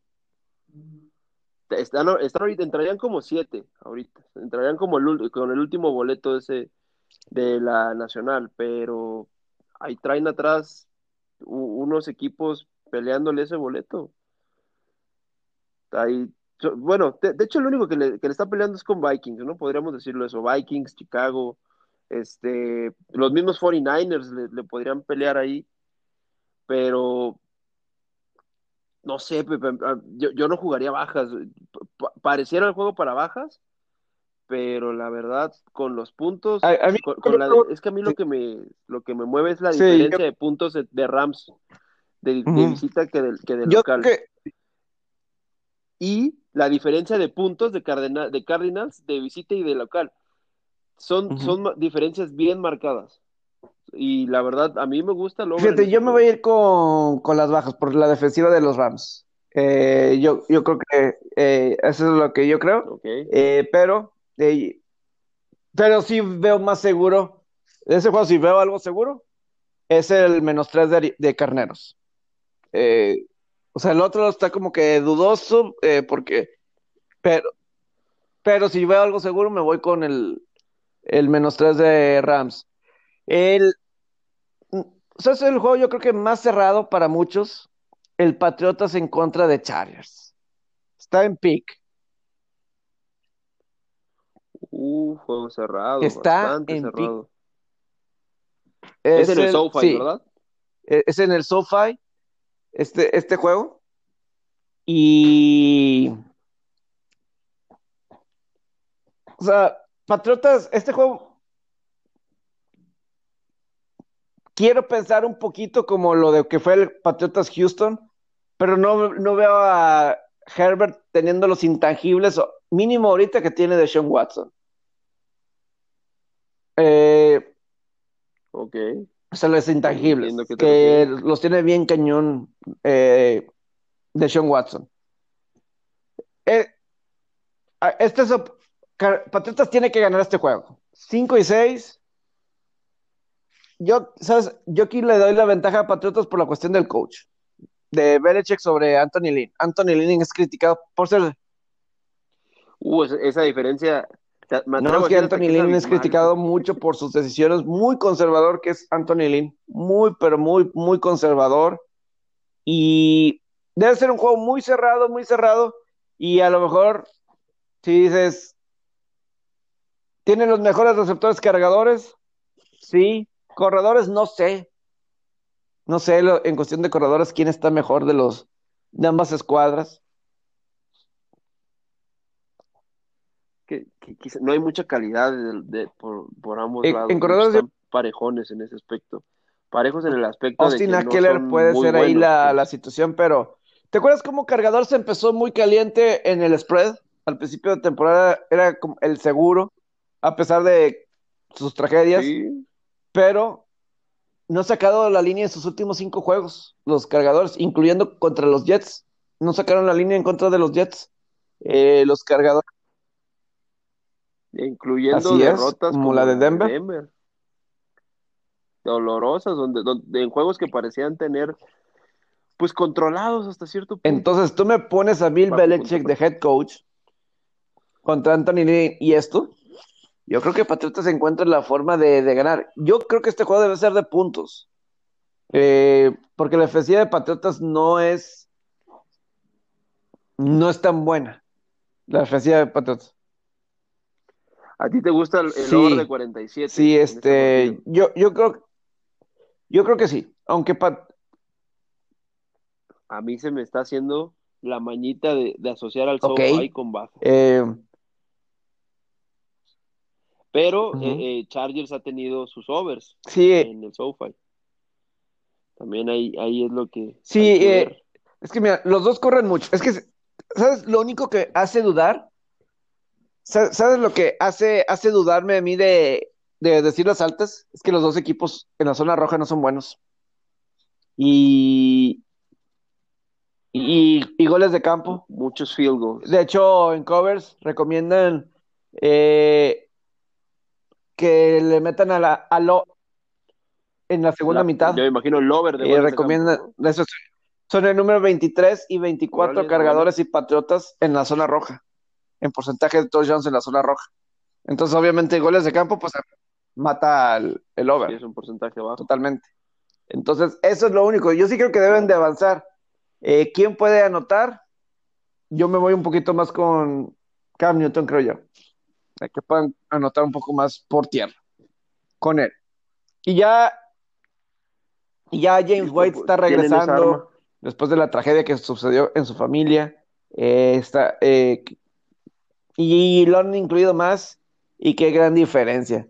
James White, uno de mis jugadores favoritos, no es corredor, pero es un corredor receptor pero ya lo están incluyendo más y con la lesión de Rex Burhead lo están incluyendo más. Yo, yo creo que eh, si está en pick, pues directo con, Patriotas. Que, que, Patriotas se pone 6-6. Cuidado, a lo mejor ahí todavía están en el playoff.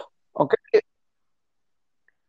Es lo que te iba a decir, todavía, todavía tiene ahí una chancilla, remota, pero todavía tiene chance y mientras tengan vida los El problema de Patriotas es que hay muchos equipos arriba de ellos. Es decir, están los Raiders, están arriba de ellos, eh, está Cleveland, o sea, está Titán, está Indianapolis, eh, Miami, eh, Buffalo, o sea, son muchos equipos, o sea, son, por ejemplo, la nacional ahorita que decías, hay muchos equipos, o sea, Minnesota, que puede subir, ¿o no? Que podemos hablar del Jacksonville, Minnesota. Claro. Y tú puedes decir, ah, pues Minnesota debe de ganar el juego en Minnesota.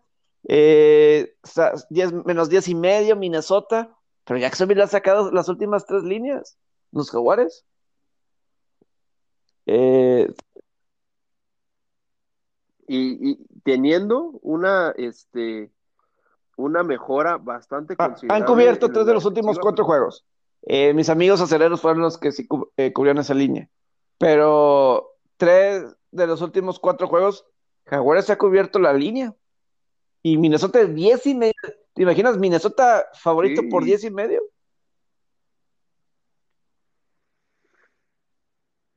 Uh, es mucho, es mucho. Y, viendo sobre todo el rendimiento de Vikings esta temporada. La verdad, yo, yo no me fiaría esa línea. Porque Jaguares. Bastante elevada. Sí, no, o sea, Jaguares está corriendo bien el balón. Eh, digo, un segundo, no sé si ve. Especula que pueda regresar Minshew. Eh, eh, aunque Mike Lennon, pues no estuvo mal en contra de Cleveland. Pero lo que hemos dicho, Minnesota es un muy buen no sé qué vaya a pasar con Dalvin Cook. Eh, estoy un, no está en el reporte médico porque salió lesionado, pero está, está bien. Yo creo que Minnesota debe ganar el juego, pero este equipo no es súper dominante para ganar, para confiar en una línea de menos 10 y medio. Sí, no, lo que puede ser. De verdad que es una línea muy alta. De hecho, son, diría José Alberto, lo, que sí es que las altas, de 52. O sea, Puede ser, puede ser, sobre todo por lo vulnerable que es defensivamente Minnesota. Podría hacerle ahí puntos. puntos este, las altas están, este invictos en el estadio de los vikingos. Están invictos. Eh, todos los juegos han sido over. Y regresa Incluido el contra Carolina esta semana pasada. Sí. y regresa Adam Thielen, que por situación de COVID no jugó. No sé si dio positivo o. Yo creo que estuvo en contacto con alguien y, pues no cumplió con los requisitos para salir de la lista de COVID, pero debe regresar. Entonces tienes a Jefferson, tienes a, todos, ¿no?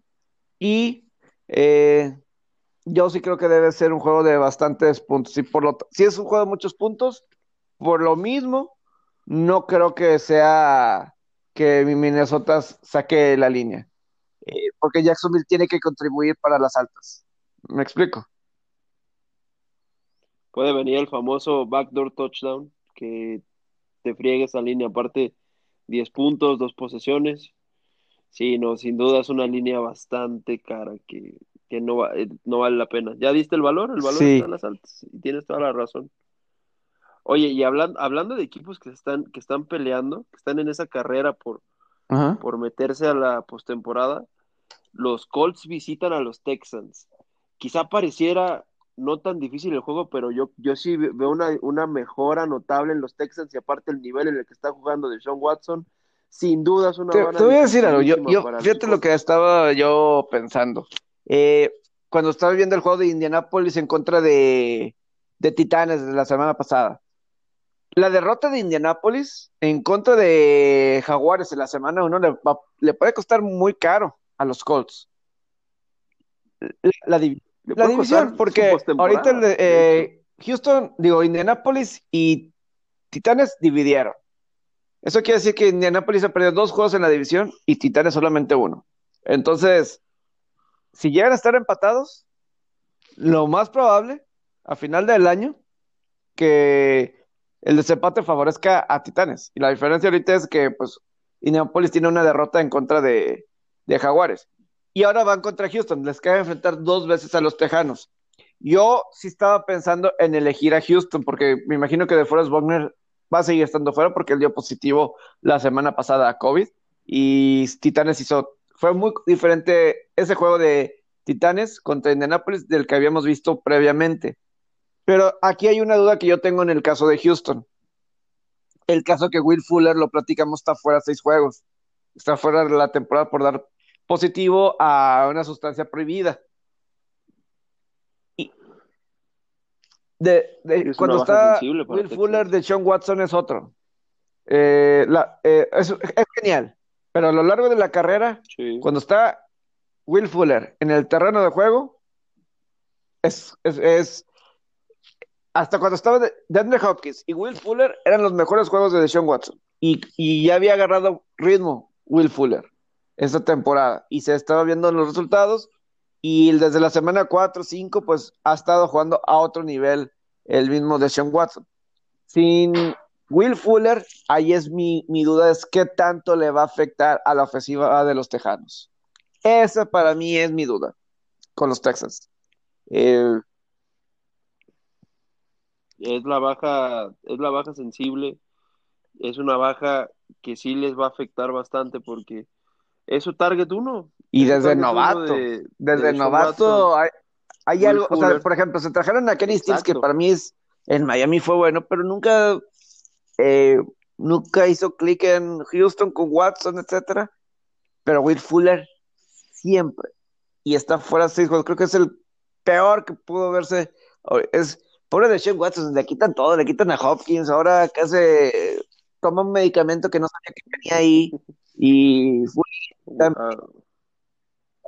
100% irresponsabilidad del jugador, eh, Excusas. Ese tipo de, de, este, de excusas, exacto. Sí, ya, ya ni son excusas, ya, ya está raya en lo, en lo ridículo, es eso que dicen de que no, me lo recetó un doctor, yo no sabía ni qué me estaba tomando. Ah, por Dios, ¿cómo no, vas, no van a saber siendo deportistas profesionales y, y, estando en la posición en la que están? el, protagonismo de Brandon Cooks y de Randall Cobb va a ser, va a ser este. Randall Cobb también. Sí, sí, digo, acá. aquí es Brandon Cooks que toma el papel. Ahí mencionan a Kiki Cuti, etcétera, pero eh, vamos a ver qué tanto se ajusta. Lo que sí es que la defensiva de Indianapolis en las últimas tres semanas se está permitiendo seis yardas por jugada. La tercera cifra más alta en ese tiempo. Se enfrentaron dos veces a Titanes y a Green Bay. no son equipos fáciles. Eh, yo creo que sí. ¿Te gusta este juego para eh, De 51 Sí, yo creo que sí. el menos tres es el que yo no sé de Indianapolis, porque Houston de Sean Watson, yo soy súper fan de Sean Watson. Eh, no me traigo a apostarle en contra, sobre todo estando en Houston, pero y, más y no se achica. Entonces, este mm, Eso me Eh, yo, de yo creo que las altas en este juego es lo más seguro. O sea, si hay algo que hay valor, el menos 3 de Indianapolis, eh, no lo compro. Yo creo que Houston es de tener cuidado. Es el juego en Houston, yo creo que es de tener cuidado. Eh, por cómo viene jugando. Es un juego muy difícil para Colts, más difícil de lo que aparece el matchup, en mi punto de Sí. vista. Aunado y a la baja de Will Fuller, yo creo que sí, el nivel que ha mostrado de Sean Watson en los Ah, últimos sí. juegos No, de Watson está en otro, otro nivel. Colts no va a tener a su pateador Rigoberto Sánchez, porque fue operado porque le detectaron un tumor. Eh, parece que fue exitoso, pero no, no va a tener su pateador. Y pues bueno, ahí está. Hay cuestión de equipos especiales que pues, también ah, puede aportar no tan buena posición de campo para eh, Indianápolis, no sé. Eso, pero yo creo que las altas. Eh. Colts está promediando en sus últimos cinco juegos, o bueno, contra equipos que están más rankeados defensivamente, está jugando bien Indianapolis. Y, y yo sí creo que Houston debe tener sus buenas jugadas a la ofensiva. Está en 51, o más bien está en 50, hasta ha bajado. Eh, pinta para ser altas. A lo mejor bajas, a lo mejor bajó un poco con la noticia de Will Fuller. Es capaz que eso cause que Sí, quizás sí, sí impacta el movimiento en la línea, pero yo le sigo viendo un buen spot al over, porque creo que Texans sí le va a competir a, ¿Qué otros juegos? Eh, Nueva Orleans, Atlanta. Lo vimos hace dos semanas. ¿Qué pasó con Atlanta? Eh, ¿De dónde salió ese juego? Digo, y mezclamos ahorita Raiders Jets. ¿Dónde salió eso de, eh, de Atlanta a Raiders? Pero vamos a este juego de Santos Atlanta. Es en Atlanta. Eh, es de cuidado para los Santos. Eh, a mí me disolu- Sí, ya estos, ya estos juegos divisionales contra equipos con récord perdedor, ya lo hacen por meterte esa zancadilla, ¿no? Digo que, que los Saints están sólidos con, con buen rendimiento de Tyson Hill, pero no, no, no, no está asegurado el, el que ellos sean el, el Ahora, uno de la- la, de la nacional. Por ahí se les puede colar Green Bay, por ahí se les puede colar Se- Seattle con, su- con esa mejora defensiva que traen. Eh, La de- no pueden dejar la de- juegos. Ofensiva de Orleans. Nueva Orleans no ha permitido un touchdown desde el 15 de noviembre. 11 cuartos seguidos. No, y por ejemplo, dejaron a, dejaron a Tampa Bay en tres puntos. Bueno, Denver, Wow. pues bueno, ¿verdad? Eh, lo del coreback. Ese juego ni lo Eh, les debería dar vergüenza. Pero bueno, pero bueno, Tampa Bay tenía a Tom Brady y los dejaron en tres puntos. Entonces, y Atlanta también, con Matt Ryan, que es uno de los mejores quarterbacks de estadísticamente de esta temporada, Matt Ryan, eh, pues igual, eh, fue hace dos semanas, fue casi nula la, lo que pasó en ese juego con la ofensiva de Atlanta. Entonces, la ofensiva de Nueva Orleans es, es, es de verdad. Entonces, eh, los Broncos le mandaron a Hinton al matadero contra una de las mejores defensivas de la liga. O sea, lo hubieran, lo hubieran tocado contra los Jets o no sé, alguien así, y te dices, bueno, se puede defender, pero contra la defensiva de los Santos fue muy difícil. Pues son 11 cuartos sin permitir un touchdown. Eh, tampoco Taysom Hill ha anotado muchos touchdowns, ¿eh? Eh, no lanzó un pase de touchdown aquí, la- el 46 está para que sea bajas de 46. Sí, puede, puede ser. Y aparte, Menos ¿de cuánto 3, está la línea de, menos 3. de a favor de Santos? Li- línea cerrada, está- están catalogando cerrado el matchup por la mejoría que ha tenido Atlanta. Desde que se fue Sí, da cu- Da- sí, Dan. Quinn, ¿sí Dan Quinn el, de, el que era el de Atlanta? Sí. Desde que se fue Dan Quinn solo han perdido un juego, ¿no? Ese, ese que perdieron en el último drive contra Y Detroit. perdieron ¿A hace quién unas semanas a- a Mark contra, contra Santos. Sí. contra Santos. Son los únicos dos juegos que han perdido desde que se fue Dan Quinn con una, con, con una mejora. O sea, de hecho son, son dos juegos que, digo, el de, el de Nueva Orleans bastante cerrado a la primera mitad y el de Detroit pues Sí, lo o sea, pierden no, y, en el y último drive. la, digo, Atlanta hace de dos semanas perdió por este. Aquí estoy tratando de, de interpretar. Pero sí, de menos tres a tres- los Santos ha cubierto la línea en cinco de los últimos seis juegos. Eh, en contra de, Atlanta. Los dos juegos de Hill han sido bajas, desde que Taysom Hill es el coreback titular. Eh, Atlanta nada más convirtió 2 de 14 en terceras oportunidades en la semana 11. Eh, y, no, y parece que no va a estar Julio Jones tampoco, entonces yo creo que sí debe ser bajas este juego. La, debe ser bajas, yo creo que sí lo, yo creo que sí lo termina ganando Nuevo Orleans. Sí. Solo esas líneas de tres que no me gustan. no me gustan. Que bueno, podría ser que Nuevo Orleans no tenga tanto problema para sacarla. ¿eh? Puede ganar el juego por 3, 6 puntos. Que diga, por, por, por 5 o 6 puntos y sacar esa línea. No, yo, yo pensé que iba a estar más cara. Quizá con Drew en los controles. Y fíjate, el Raiders contra Jets. Hablando de qué, qué le pasó a, a Raiders. Una cosa. Eh, el año pasado Raiders estaba con marca de 6 y 4. Y perdieron contra los Jets el año pasado por un marcador como de 34-3. Un año más adelante, los Jets de Adam Gaze. ¿Ok? Raiders perdió 34-3 contra los Jets hace un año cuando estaban con la marca de 6 y 4. Este año, marca de 6 y 4 los Raiders. Visitan Atlanta. ¿Qué pasa? Pierden 43 a 6. Raiders se cae, o los equipos de John Gruden se caen, como lo dice mi compañero, mi amigo Andrés Garra. John Gruden se le cae eh, Tampa Bay en el 2008 estaban en primer lugar de la división 8-3, 9-3, una situación así, 8-4 contra Carolina.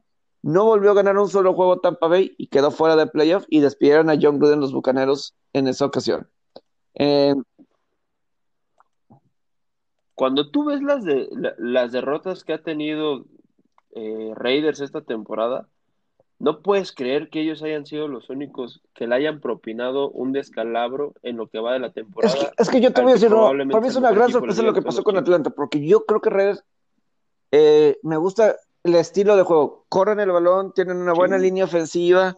Carr estaba jugando bien. Obviamente la ofensiva pues, tiene sus problemas, pero me agradaba cómo estaban jugando. Contra Kansas, no sé si la situación del Kansas City contra Atlanta fue toda la emoción que le metieron a ese juego, que se gastaron todo. Sunday Night, eh, National TV, todo eso.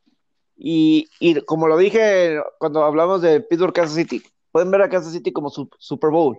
Entonces automáticamente, anímicamente baja, ¿no? Eh, eh, no vas a jugar con la misma em-, emoción, es natural o no lo supieron manejar bien esa situación Gruden y compañía. Creo que eso fue fundamental porque yo digo, el matchup de Raiders Kansas se le complica a Kansas, se le puede llegar a complicar, ¿no? Eh, pero por lo que digo, corren y buena línea ofensiva, que es lo que batalla Kansas. Eh, mínimo la defensiva de Kansas. Aquí Jets no deben de batallar, menos siete y medio. Eh, no puede pasar dos veces, no va a pasar lo mismo que el año pasado en contra de Jets, que repito, fue un 34-3 eh, a estas alturas similares de la temporada. Pero los Jets, eh, leí un reporte de, los Jets que eh, Sam Darnold pues está jugando su trabajo y que si se, incluso si se logra salvar, me refiero a salvar su trabajo de que no terminen 0 de 16 para que no tengan el pick con Trevor Lawrence. A eso me refiero.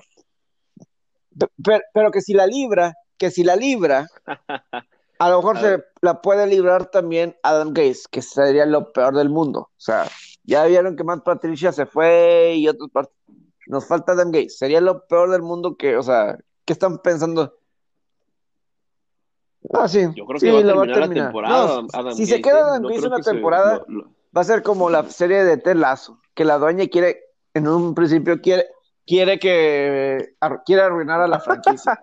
Eh, está divertido, está divertido. Ya andas picado, eh, ¿verdad? Terminando este programa, eh, cenando, desayunando, lo que sea, me voy a echar el siguiente episodio. pero 47 y medio. Muy bien. Ah, no sé, ese está dudoso porque la ofensiva de Raiders puede ser peligrosa este, peligrosa. Este, con eso no me. Yo creo que el menos siete y medio Raiders puedo creer que sea más de siete y medio. Pero no me sorprendería que a lo mejor. Eh, aunque fíjate, Sam Darnold. En los juegos de. De Sam Darnold, que los totales son de 42 puntos o más, las bajas se han hecho en cada uno de esos cuatro juegos.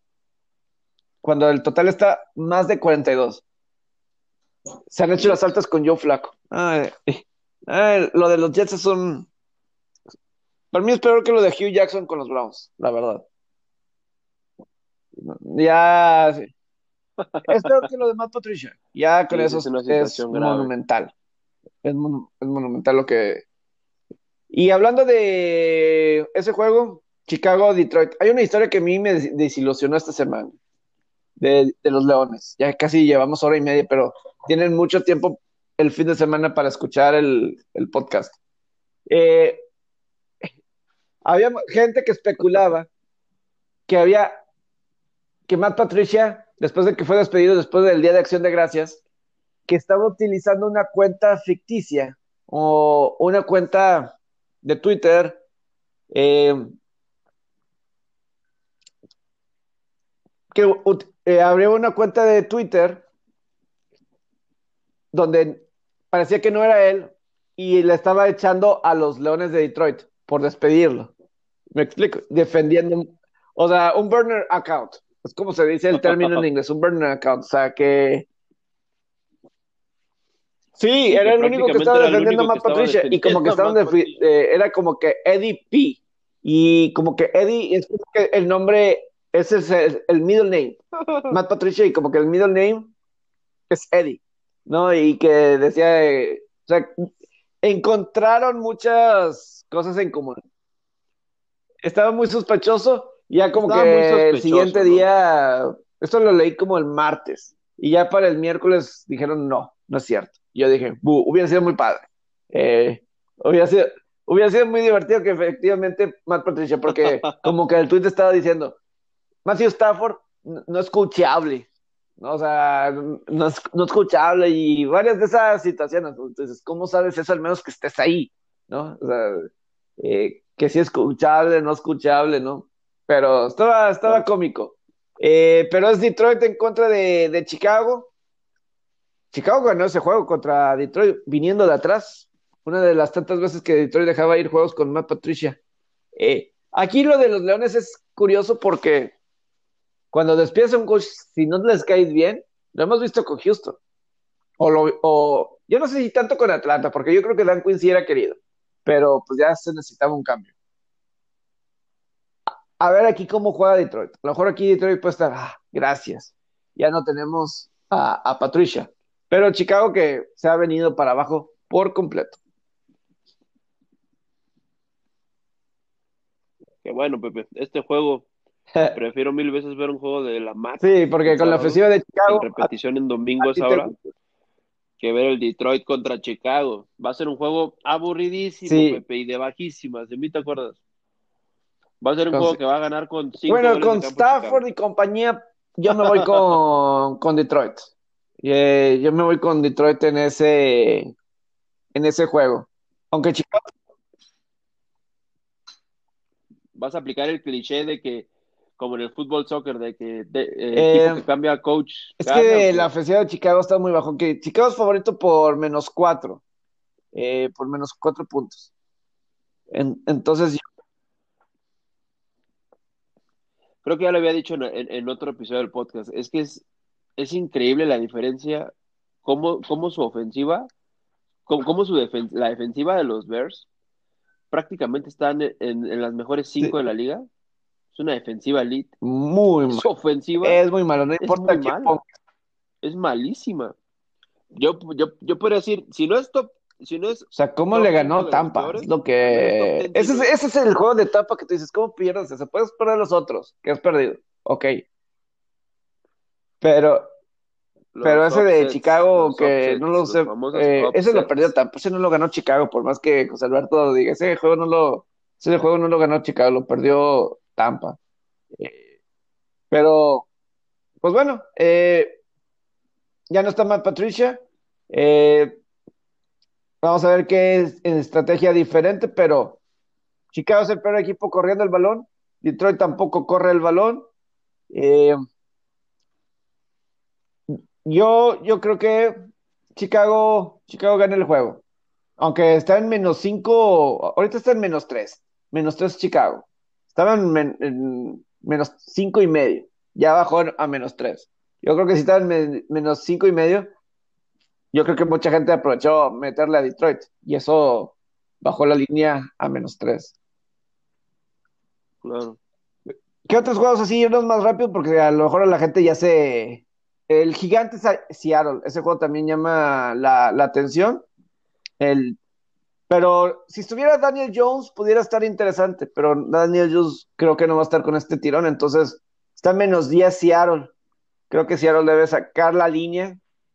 Mucha gente está enojada con Seattle, mucha gente está enojada con Seattle por ese bad beat. No debe tener por cómo pasó eso. Mucha gente está enojada. Uh, estuvo, sí. la temporada. sobre todo por la conversión de dos puntos. Yo sentí que el Ave María no lo defendieron tan bien. O sea, no lo defendieron con todas las ganas del mundo. Eh, eh, debatible, debatible, pero sí, sin duda. Eh, imaginas la persona que apostó 500 mil dólares, una persona que apostó 500 mil dólares a la línea bueno, primero hay que estar bastante mal de la cabeza y del cerebro para apostar 500 mil dólares, ¿no? En segunda, pues, el, eh, sí, pobre, pobre tipo, o sea, y aparte perderla de esa forma y perderla y que, y que el tiro, el, el pase de, de quien te ganó, es, es de los que, es del, del quarterback que más y turnovers tiene la temporada, o sea, no, no, no. Y por último, Green Bay menos ocho y medio, favorito sobre Filadelfia más ocho y medio. Otra línea que va a salir fácil. Pues mira, fila... hablando de los, de, los Eagles. No, Green Bay, Green Bay. Yo, yo, lo que el consejo que les doy a Filadelfia. Miles Sanders, si corren con Miles Sanders tienen oportunidad de ganar, porque Green Bay no puede tener la corrida. David Montgomery de Chicago, estamos hablando que es el peor equipo corriendo, tuvo más de 100 yardas en 11 acarreos. Miles Sanders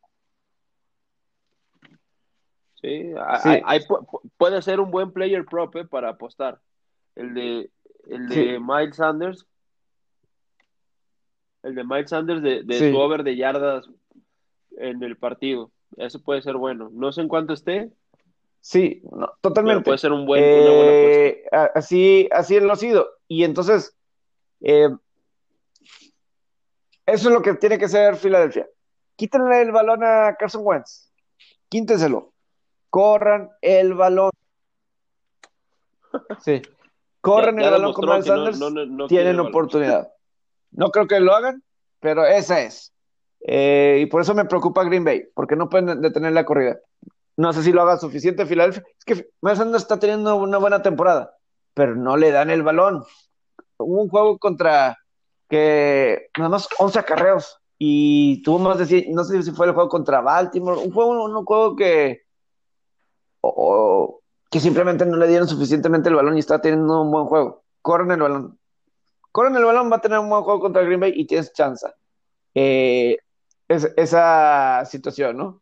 Pero, pero bueno, eh, aquí Davante Adams tiene como 5 o 6 touchdowns seguidos, 5 eh, juegos seguidos con touchdowns.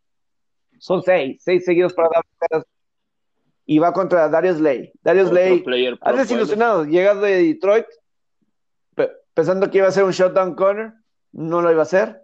Eh, DK Metcalf tuvo 10 pases, atrapó 10 pases, 177 yardas y un touchdown, 7 en contra de Slay. Slay dice que fue el peor juego de su carrera, pero pues los quarterbacks cuando le lanzan a él, un rating de más de 100. Para mí, Darius Slay ha demostrado que a lo mejor en Detroit era el mejor de todos, en un equipo, en una defensiva que era mala con Matt Patricia, pero aquí con Filadelfia no ha sido un shutdown corner. No lo ha sido. A lo mejor traes a alguien y en otra forma puede serlo. Yo creo que ya luego el lunes habrá dos juegos y el martes habrá tres porque Washington y Pittsburgh pues juegan hasta el lunes. Yo creo que eso ya lo platicamos eh, más adelante. Y Si quieres nada más. Ah, Kansas, Denver, Perdóname, perdóname, 14 no. contra Denver. O sea, a mí se me hace mucho. Eh. Se, me hace, se, se- se- se me hace muy disrespectful con los Broncos desde el tema del coronavirus, pero bueno. Este, se me hace una línea muy elevada. Es, es en 14 Kansas, puntos, ahí tienes muy poco margen es en. Kansas City, No, no me es gusta. en Kansas no City el juego. Eh, en, en Denver, ¿te acuerdas que fue un cuarenta y tantos? Es medio- Pero fíjate, Blowout. Hasta el coreback de, de- hasta el Pero fue suplente, blowout, bueno, no el tanto por lo que hizo Mahomes, sino hacer. por los turnovers, equipos especiales y todo eso. Fue, mu- fue muy infantil por parte de, Sí. de Denver, de Drew Lock y, y compañía. Eh, es el. Sunday Night. Sé, sé que el Sunday Night es por Patrick Mahomes. Si no, no sería Sunday Night. Eh, lo hubieran cambiado por Patrick Mahomes. Uh, Eh, pues, simplemente, pues. ¿Qué te traes eh, contra mis broncos, eh? Te voy a echar al papero. Abrazo Sí. al papero, que Eh, también es súper bronco. pero, no, pero- nuestro del podcast. me gustaría más que estuviera el Carneros Arizona en Sunday Night. Eso hubiera estado. Hay más de por medio para. Pero Sí, deberían mover, Pero entiendo lo de Mahomes. Mahomes- más Mahomes vende y no quieres más, NBC, despreciar la oportunidad de tener a Patrick Mahomes en televisión, en tu pantalla. Entonces eso, eh, eso lo, Claro. lo entiendo. El, lo último, oye, qué buena ronda, así nada más. Rápido, rápido, rápido. Qué buena ronda de Carlos Ortiz. Eh, menos cuatro, hizo un bogey al final. Hubiera estado empatado en el primer lugar, después de la primera ronda en Mayacoba. Nada más veo el porte. Está jugando con una confianza. Obviamente ganó. Sí.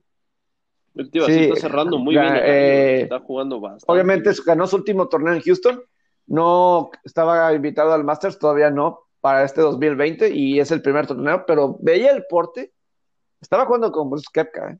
en el mismo grupo y pues le ganó, le ganó a Kepka en ese grupo. Entonces, Kepka que ganador de cuatro majors, eh, torneos grandes. Eh, ah, fíjate, Knox de Escocia terminó en menos seis y pues terminó en, en menos cuatro. Pero muy buena ronda, muy buena ronda. No le fue bien a Abraham se cayó hasta el lugar 72.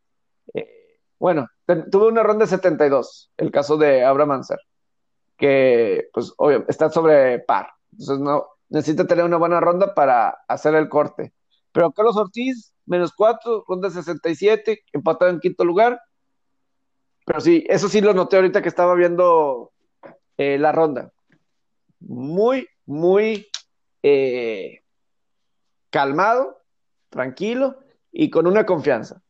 Y repito, él estaba en menos 5 y no- más para que se den una idea, el caso de Bruce Kepka, él terminó, estoy buscando, en, en par bajo, en par de cancha.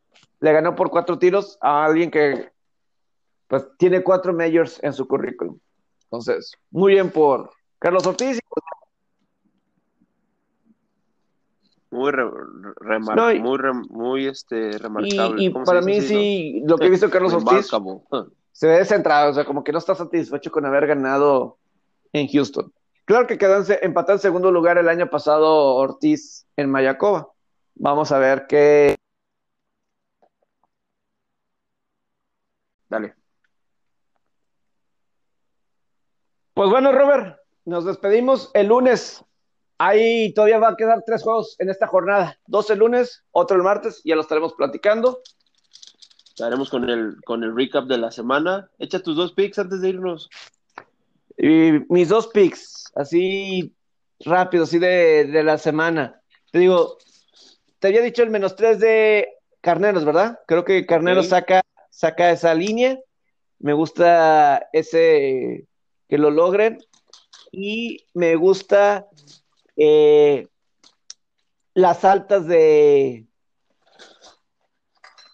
las altas del de Cleveland Titanes. Ese es el que yo, Perfecto. eh, yo, yo me Eso voy. es lo que, te, lo que te gusta.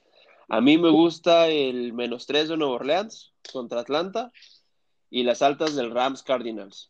A ver qué tal nos va. Ya, ya haremos, haremos corte de caja el lunes. Esperemos Sí. José Alberto regrese el lunes por acá Sí, con nosotros sí. y platiquemos qué tal nos fue nuestras apuestas del fin de semana. Va. Y para que no te sientas mal, se me olvidó hablar de mis Bengals, pero bueno, sin Joe Burrow, que ya fue operado. ciérralo, eh, ciérralo, por favor. Pero ya, vámonos a. No, no, no, digo, eh, cierra con eso, pues, o sea, sí. No, da, eh, un pequeño de. ¿Qué, podemos hablar? le quitan 11 a Miami, ¿no? Sí, Joe, Joe Burrow, pues está. Ya fue operado. Yo creo que es lo que se puede resumir. Eh, al menos de que equipos especiales ayude como ayudó para que hicieran la línea contra Gigantes, no veo que le anoten a Miami. Miami, yo creo que Miami debe ser complicado. Y, y es Fitzpatrick. Y la ofensiva de Miami se ve mejor con Fitzpatrick. Pero bueno. Sí, muy, muy, muy complicado. Juego para, para alimentar los highlights defensivos. Este juego pudo haber sido pudo haber sido Burrow en contra de Tua. Hubiera sido un buen show ese, ¿eh? Y Alabama. ¿Te imaginas eso de les dio Alabama Burrow contra tú ahorita que estoy pensando? Burrow, eh, después del pues, gran duelo de ayer. Ojalá. Hubiera sido potencial este, final del college. Es que pues el año pasado fue la, final de, la. Bueno, no, no puede ser final, pero la gran rivalidad que se les dio y Alabama. Y pues de ahí salió el campeón. O sea, quien ganaba ese juego iba a llegar a la final. prácticamente. Iba a llegar a la final.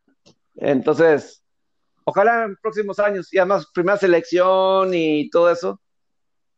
Eh, es claro, es claro que ojalá pronto podamos ver un Tua y Joe Burrow en la NFL. Ojalá, ojalá. Pero bueno. Eh, gracias, Robert. Buen día. Al contrario, Pepe, gracias a ti. Buen día buen fin de semana y mucho éxito en sus apuestas.